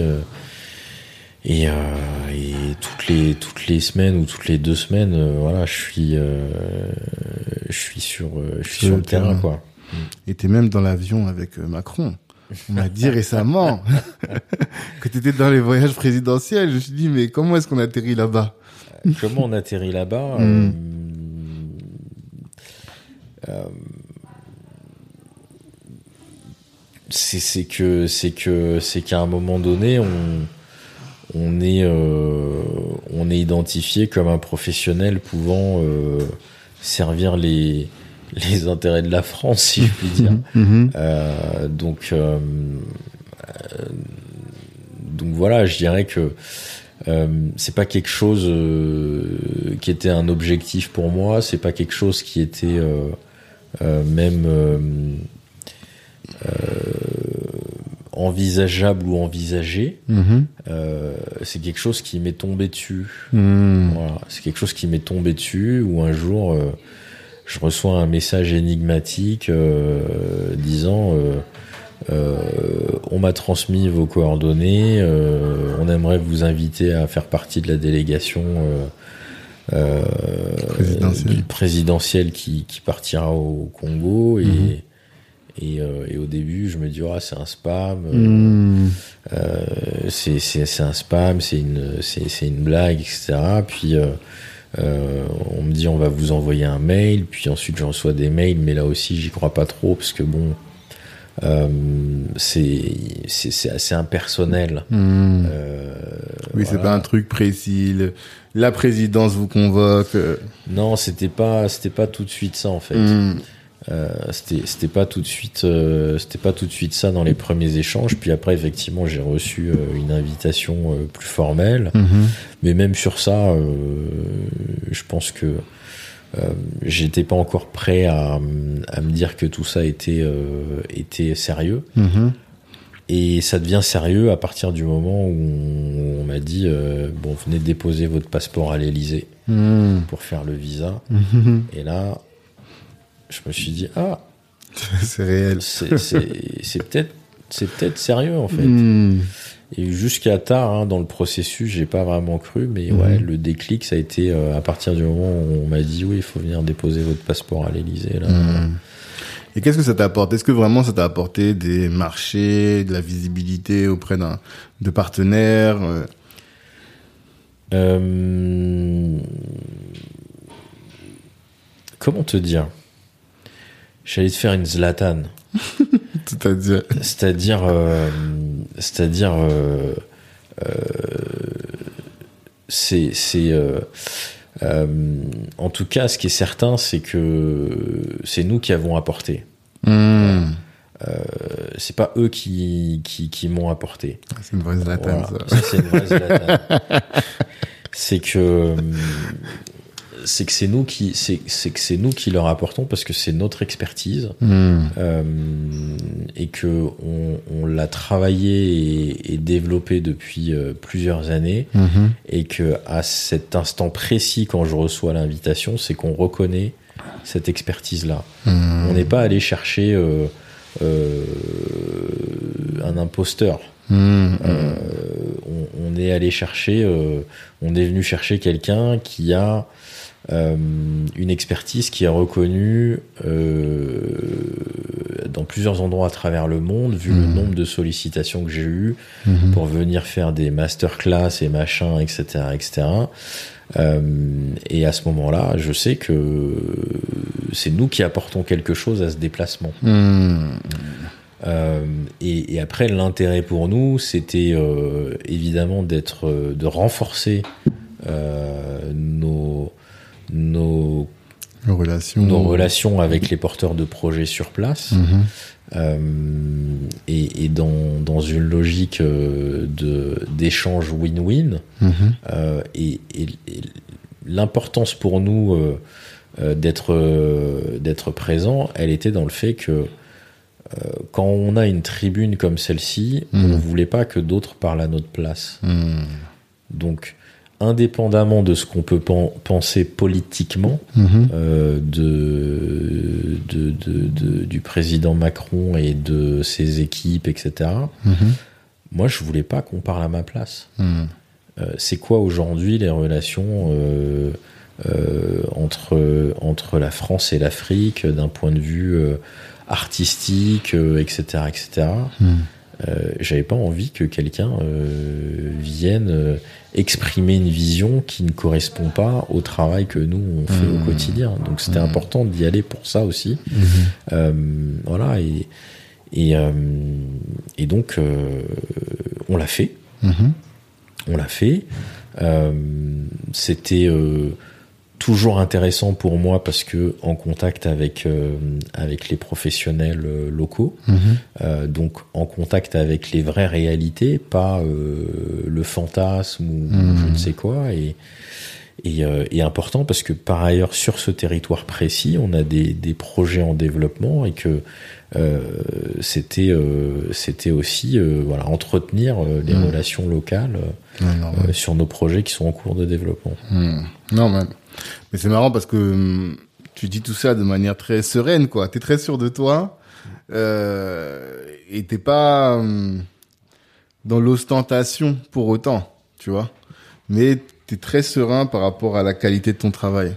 C'est l'expérience qui te fait dire ça Non, c'est euh, c'est c'est euh, je dirais que d'abord c'est ma personnalité. C'est-à-dire que tout ça, c'est tout ça, c'est du, c'est c'est c'est c'est pas une fin en soi en fait. Hmm. Euh, tu vois, euh, comme je t'ai dit, comme je me suis jamais visualisé à cet endroit-là, Mhm. euh, je veux dire, c'est une expérience. euh, J'ai des copains qui l'ont fait, ils m'ont dit vas-y, fais-le. euh, c'est c'est un truc, tu le feras peut-être une fois dans ta vie, euh, euh, etc. Donc je l'ai fait. Euh, mais c'est pas une fin en soi pour moi. C'est- ça m'empêche pas de rester concentré sur le travail et sur les objectifs. Et en fait, Mhm. c'est ça qui fait que je dévie pas euh, euh, dans le côté obscur euh, de cette industrie. Mhm. Euh, je, je reste concentré en fait. Mhm. Et donc quand je te décris les choses, je te décris les choses comme quelqu'un qui, qui est plutôt factuel euh, et qui et qui est concentré sur les objectifs.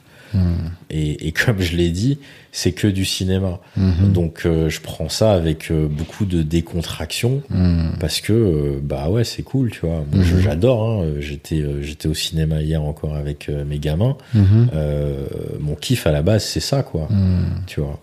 Et, et ce que je fais au quotidien, j'estime que, que c'est ça, même si je le fais de manière voilà, très professionnelle, structurée, concentrée et tout, et que évidemment il y a des, des enjeux humains et financiers euh, forts euh, derrière tout ça, Mhm.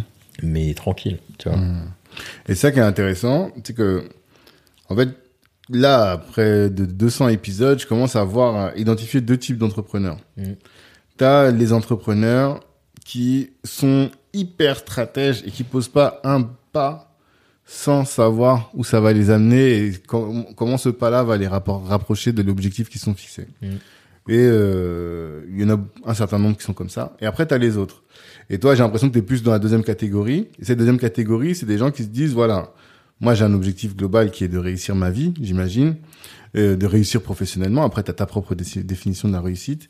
Et mon, mon seul travail à moi au quotidien, c'est de faire le mieux possible, d'essayer d'exceller dans mon domaine.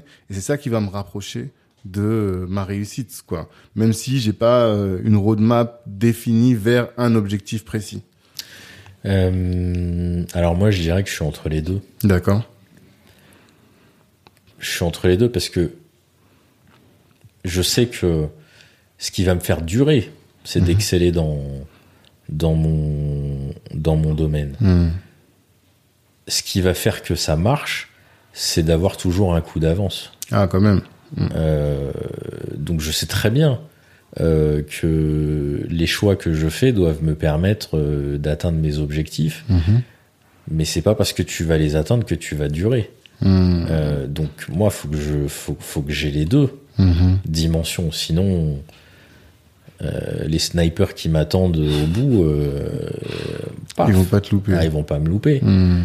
Donc en fait, il faut que je continue d'exceller dans mon, dans, mon, dans mon domaine et donc je relâche pas sur ça Mhm. euh, et, et je reste focus sur, euh, sur tout ça et c'est ce que j'essaie de transmettre comme euh, expérience de vie à, à, à, à mes enfants. Mhm. Et Mais- puis Ouais. et puis après, bah, si je suis uniquement sur mon métier de producteur, je vais te dire, bah ça c'est la dimension que je dois que je dois gérer dans mon métier de producteur. Si je suis dans la dimension entrepreneur, qui est un autre volet de de mon travail et de ma personnalité, bah, Mhm. je dois avoir un coup d'avance, deux, trois même. Et qu'est-ce qui fait qu'on est un bon producteur? C'est quoi les voilà les, les, les, les déterminants d'un- d'une bonne production Sur quel truc t'es attentif et tu te dis voilà moi je faut pas que je me loupe là-dessus parce que c'est ça qui va faire ma qualité et la différence par rapport aux autres. En fait, euh, qu'est-ce qui fait qu'on est un bon producteur? Je pense que ça, c'est des critères que seuls les producteurs peuvent avoir entre eux. D'accord. Euh, C'est-à-dire que peut-être pour le grand public, un bon producteur, c'est un producteur qui fait euh, énormément d'entrées. Mhm. Mais pour les producteurs entre eux, euh, c'est pas parce que tu fais énormément d'entrées que tu es un bon producteur. D'accord. Euh, par contre, dans l'accompagnement, dans la production value, dans on va dire euh, la manière de gérer les situations, la manière de trouver des, des, des, des financements pour une production, euh, le track record euh, qualitatif, le track record, euh, euh, gérer euh, euh, box office, euh, etc., etc. T'as un certain nombre de paramètres qui font Mhm. que euh, pour les gens qui font vraiment de la production, Mhm. un tel est un bon producteur, un tel est pas un bon producteur. Toi, tu regardes pas le grand public. Le grand public n'est pas une métronome parce qu'il ne saura pas. Non. Mais c'est plus pas avec tes pairs que tu sais que, Ouais. voilà. Je- Mais comme, euh, mais comme dans le foot, euh, les, les, les grands attaquants vont se, vont se juger entre eux. Mhm. Tu vois, les gens, le grand public, il va regarder les stats et tout, et puis euh, nous, on peut regarder les stats et on va dire, waouh, j'en sais rien, moi. euh, euh, euh, Stéphane Guivarch, c'était un buteur de ouf. Mhm. Euh, ok, il plantait beaucoup de buts, Mhm. mais quand tu dois analyser toutes les composantes euh, euh, du, de- de- du bon attaquant, est-ce qu'il est capable de mettre des buts du pied droit, du pied gauche, de la tête, de faire des passes D, est-ce qu'il a une bonne pointe de vitesse, etc., etc. Bah, tu vas voir qu'après les gens n'ont entre eux, les footballeurs n'ont pas la même grille de lecture. Bah, Mhm. C'est pareil pour, pour, pour les producteurs. On va pas avoir la même grille de lecture que le grand public. Par contre, on conçoit qu'on puisse s'arrêter aux statistiques. Mhm. Euh, c'est le truc le plus factuel que tu peux prendre comme point de départ de grille de lecture. Totalement. Mais après, tu as d'autres composantes qui font que euh, euh, certains attaquants ont, ont, été plus dans la durée parce qu'ils étaient plus complets. Mhm. Karim Benzema. Mhm. Voilà. Euh, donc, euh, bah, les producteurs, c'est pareil. Euh, tu peux faire, tu peux faire un méga succès au box-office et planter ta boîte. Est-ce que ça fait de toi un bon producteur? Non. Mhm. Par contre, c'est à la fin du bal qu'on paye les musiciens, comme on dit, et, et, et quelqu'un qui aura, avec constance, pérennisé sa boîte, pérennisé des emplois, euh, et, euh, et produit des films qui auront euh, marqué euh, les esprits, quand bien même ils ne seraient pas euh, des cartons au box-office euh, Mhm. dès le départ, mais qui restent ou qui resteront euh, du patrimoine pour le futur, Mhm. on le saura qu'à la fin des carrières des gens. Mhm. Mais déjà, moi, quand je vois de l'extérieur, je me dis, continuer à exister, à se développer, alors qu'on n'est pas forcément sur des euh, Astérix ou autres, c'est déjà une belle prouesse. Et pour nous tous, on se dit, bon, ça veut dire qu'il fait bien son boulot quand même. Tu vois. C'est- Ce sont des éléments euh, qui sont euh, qui font partie de la grille de lecture. Euh, ce sont des éléments qui font partie de la grille de lecture et qui, qui si moi je devais les observer de, de, de l'extérieur ou de mon point de vue de producteur, effectivement, euh, ça permet de dire, bah, il y a, ça se structure, ça, ça, ça, ça grandit euh, lentement mais, mais, mais sûrement, Mhm. ça pérennise des choses, ça fait émerger des talents, Mhm. euh, etc., etc. Effectivement, ça fait partie de la grille de lecture. Mhm. Arsène Wenger, tu vois, euh, il n'a pas gagné un milliard de, tri- de titres avec Arsenal, mais énorme coach parce qu'il a mis des fondations incroyables à Arsenal, fait émerger énormément de super joueurs, etc.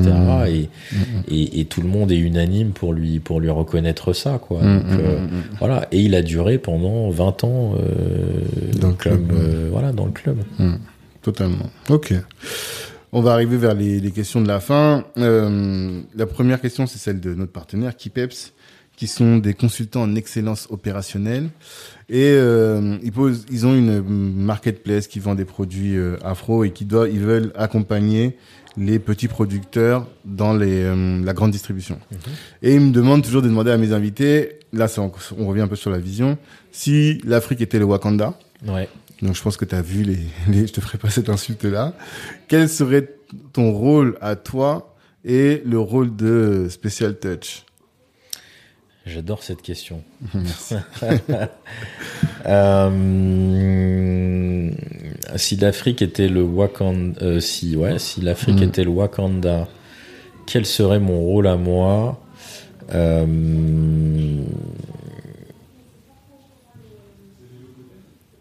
Ministre de la communication?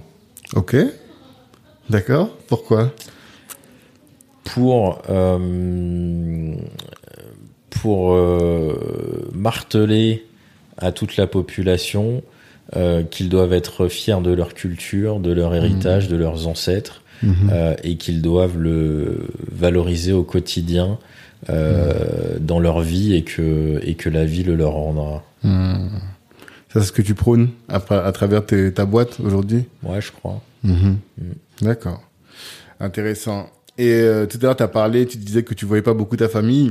Ouais. Et j'imagine quand t'es par Mons et par Vaux, par- dans les avions et autres, ça doit pas être facile. Mm. Euh, on sait que les entrepreneurs sont particulièrement exposés aux problèmes de santé mentale. Ouais. Euh, Est-ce que tu en as conscience? Qu'est-ce que tu fais pour conserver ton équilibre dans euh, ce, ce- face à ces attaques finalement? Ouais, j'en ai conscience. Et, et du coup, j'essaie de, j'essaie de, de me libérer de la charge mentale en déléguant davantage euh, à mes équipes, Hmm. en essayant de mettre euh, tout le monde euh, à un niveau d'information qui est élevé pour que tout le monde comprenne pourquoi il fait telle ou telle chose au sein de la société. Mhm. Et ensuite, j'ai beaucoup de communication avec d'autres entrepreneurs pour Mhm. pas être dans la solitude euh, de l'entrepreneur. et- Surtout que toi, tu es seul. Ça doit être encore plus difficile, j'imagine.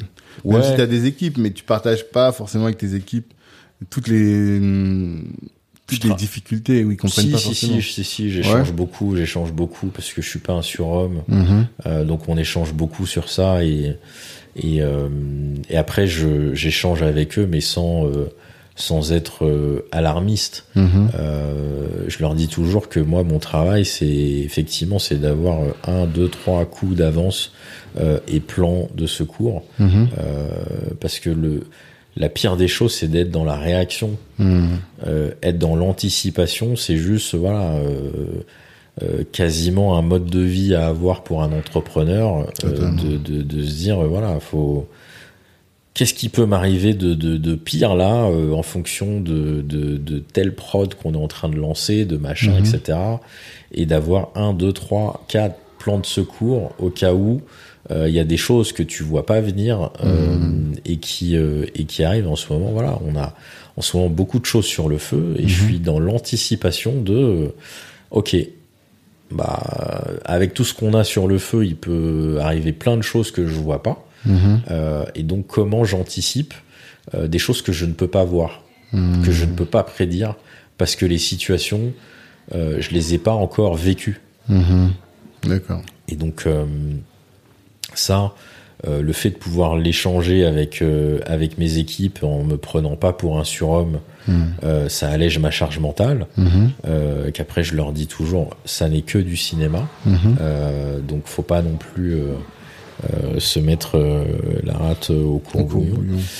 Euh, et euh, après, j'échange avec euh, avec des gens euh, proches de moi, comme Olivier Laouché, etc., Mhm. euh, qui a une énorme expérience et qui Mhm. euh, euh, qui qui peut me dire, bah voilà, ça, tu devrais plutôt faire comme ça ou Mhm. plutôt faire comme ça, parce que je l'ai vécu et et voilà ce qui s'était passé à l'époque. Et ça, c'est sûr que cette chance-là que j'ai euh, d'avoir des gens comme ça dans mon entourage, Mhm. ça me permet d'éviter de faire des grosses conneries, quoi. Mhm. Euh, même si je suis pas à l'abri de ça. Mhm. Mais, mais en tout cas, euh, voilà, là, dans, dans la période qu'on vit en termes de croissance et de structuration, bah, avoir des, des, des entrepreneurs solides comme ça euh, qui, qui sont passés par ces étapes-là autour de moi, c'est un, c'est un, c'est un plus euh, inestimable. Hmm, ok. Et euh, tu as parlé tout à l'heure de tes équipes. Euh, tu m'as dit vous êtes entre 12 et 30, c'est ça? On est 12 en, en assimilé permanent Mhm. et euh, en, enfin en permanent, assimilé permanent. Et ensuite, en moyenne par mois, en ce moment, on est à ouais, une trentaine d'embauches en moyenne tous les mois, euh, euh, vu les, les, le nombre de, de, de productions qu'on a en cours, euh, etc., etc. quoi. Et c'est quoi les profils que tu recrutes en, en moyenne En Bah, général là, en ce moment, c'est plutôt des, c'est plutôt des du personnel technique sur les films. Mhm. Euh, parce qu'on a des films en cours, donc euh, post-production et puis tournage, euh, c'est plutôt du personnel technique. Mhm. Euh, voilà, les permanents, c'est euh, c'est c'est le squelette de la société, quoi. Mhm. Donc, euh, t'as pas de squelette, tu peux pas avancer. Hein. Bien tu sûr, peux, tu bien peux sûr. avoir euh, euh, la chair, euh, etc., mais ça va être flasque. Hmm, Il te faut, totalement. euh, il te faut un squelette pour avancer, quoi. Mais c'est qui. En fait, pour, pour comprendre un peu l'activité, je me demande voilà, quels sont les profils dont tu as besoin, ou quels sont les postes plutôt dont tu as Bah, besoin moi, pour faire sûr- fonctionner ta surtout boîte. que c'est surtout que hum, administrativement, j'ai j'ai essayé d'avoir un, un, un bon back office. Hmm. Euh, D'abord parce que on a beaucoup de on a beaucoup de de de, de lignes euh, chaque mois de, de, dépenses diverses à rentrer, à gérer, machin, Mhm. etc. Euh, vu que notre notre activité elle est quand même basée sur voilà beaucoup de beaucoup de dépenses diverses et variées qui vont euh, de la restauration à l'hôtellerie en passant Mhm. par euh, euh, de la menuiserie sur euh, sur de la fabrication de choses etc donc il y a Mhm. beaucoup beaucoup de choses euh, enfin du juridique etc à, à- à gérer donc faut Mhm. avoir un back office qui est solide pour gérer tout ça mais aussi parce que je suis toujours parti sur une euh, justement sur un conseil d'Olivier qui était de dire si demain quelqu'un vient et se pointe pour euh, prendre des parts dans ta société, faut que tu sois capable euh, de lui sortir les documents euh, dans la minute Hmm, hmm, hmm, euh, pour pas rater les opportunités. Ouais. Et donc je suis parti dans cette logique là où euh, faut que tout soit clean tout le temps. Bien structuré, bien, structuré. ouais. Donc demain tu vas me dire euh, je veux prendre des parts dans ta boîte, pas de souci dans les l'heure. je te- process sont carrés. Ouais, les euh, process sont carrés. Dans l'heure, je te sors tout, hmm. tu vois. Hmm, Et, euh, et voilà. Et, et, donc ça, euh, ça a un coût. Mhm. Mais ça a un coût, mais bon, euh, sur ce que ça peut te rapporter si tout est carré, Ouais, totalement. totalement. c'est, c'est- ça, ça en vaut la peine, quoi. Mm. Et on, dit- on dit que ça manque beaucoup à nos entrepreneurs, ça. Cette structuration, organisation. Toi, tu l'as appris. C'est justement les, les anciens comme euh, Olivier qui t'ont alerté là-dessus. Ouais, bien sûr. Mm. Ouais, bien sûr. Très tôt, très tôt dans dans ma collaboration avec Olivier, euh, il, m'a il m'a donné ce, ce conseil-là. Et, Mhm. et s'il l'avait pas fait, je l'aurais pas fait. Ah, c'est pas un penchant Enfin, s'il me l'avait pas dit, je non, s'il me l'avait pas dit, je l'aurais pas fait. Pas de cette manière. Ouais. Pas de cette manière, tu vois. Je, je me serais pas staffé du tout de cette manière. Ok. C'est, c'est, c'est, j'en suis euh, absolument certain. Mm. C'est-à-dire que ça, ça m'a fait gagner énormément de temps Mhm. euh, déjà euh, dès le départ. Mm. Parce que euh, sinon, j'aurais fait un truc comptable. et allez, c'est bon, on n'en Mm. parle plus, tu vois.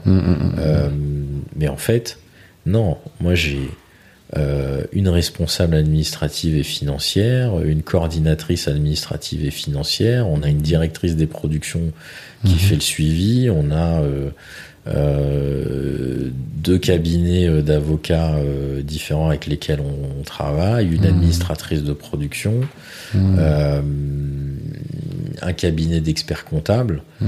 Euh, et, et tout ça, c'est au enfin voilà, et tout ça pour être hyper carré. Évidemment, ça a un coût annuel qui est monstrueux, mais par contre, demain Bill Gates il vient me proposer de prendre des parts dans la boîte, je dis Bill, tiens, Mhm. vas-y, tout est là. Ouais. Et c'est un gage de euh, crédibilité Exactement. auprès de l'investisseur. Exactement. Et même toi, pour fonctionner, on dit pas de business sans process. Ouais. Et toi, en réalité, c'est les process qui, euh, enfin, une grosse partie de ton business finalement, c'est d'avoir des bons process. Et peut-être que tout le monde n'a pas compris ça. De tous les business. Ouais. De tous les business. Tu Mhm. vois, de tous les business. Par contre, c'est vrai que, tu vois, tu as une tendance à. Euh, dans les milieux artistiques, tu as une tendance à être euh, plus artiste que process, tu vois. Mmh, mmh, mmh. Et en fait, euh, euh, moi qui ai, je pense, autant la fibre entrepreneuriale que artistique, à partir du moment où, où quelqu'un comme Olivier me donne ce conseil, mais je le suis, mais à, à 10 000% Mmh. peut-être trop, mais, mais au moins j'ai cette certitude que euh, n'importe qui vient, c'est bon, Mmh. tiens, prends, il n'y a pas de souci, et, et, euh, et, et- et- tout est clean, quoi. Ouais, non, c'est important. Mm. Je sais qu'il y a j'ai des gars dans notre réseau qui me disent qu'ils peuvent pas lever de fonds justement parce qu'ils ont pas mis les process Ouais. et qu'ils ont peur que quand on soulève le capot, on voit que c'est le bordel, quoi. Bah moi c'est c'est encore une fois hein, je te dis c'est c'est ce qu'on m'a c'est ce qu'Olivier m'a m'a conseillé tout de suite Euh, Mhm. lui il a hum, il s'est pas positionné sur euh, sur des rachats euh, qui pouvaient être intéressants dans son Mhm. activité parce que dès que tu soulèves le capot comme tu dis tu te rends compte que eh, il y a un petit sac Louis Vuitton pour un tel machin etc machin. compliqué Ouais. compliqué. Et, et tout de suite, effectivement, si tu veux convaincre des gens de mettre des millions d'euros euh, Dans ta euh, boîte. dans ta boîte, euh, il faut que tu faut que tu montres que faut que tu montres que c'est voilà tout ça est sérieux quoi que l'argent qu'ils qu'ils vont mettre ils vont le revoir Ouais. Et s'ils le revoient pas au moins ils sauront comment tu l'as dépensé parce que t'es carré dans ton Dans ta gestion. dans ta gestion quoi Mmh. Ouais, c'est hyper intéressant. C'est important. Et euh, pour terminer, là on a parlé pendant presque deux heures. Qu'est-ce que tu veux absolument que les personnes qui, qui écoutent retiennent de toutes ces discussions? Qu'est-ce que tu veux Sur quoi tu te dis il faut pas que vous repreniez votre vie sans avoir retenu ça? Ce serait quoi? non, je sais pas. Moi, je, je dirais que euh, de là où je suis, c'est peut-être facile à dire, mais je dirais que un, euh, faut rien lâcher. Mhm. Deux, faut mettre du sens dans ce qu'on fait.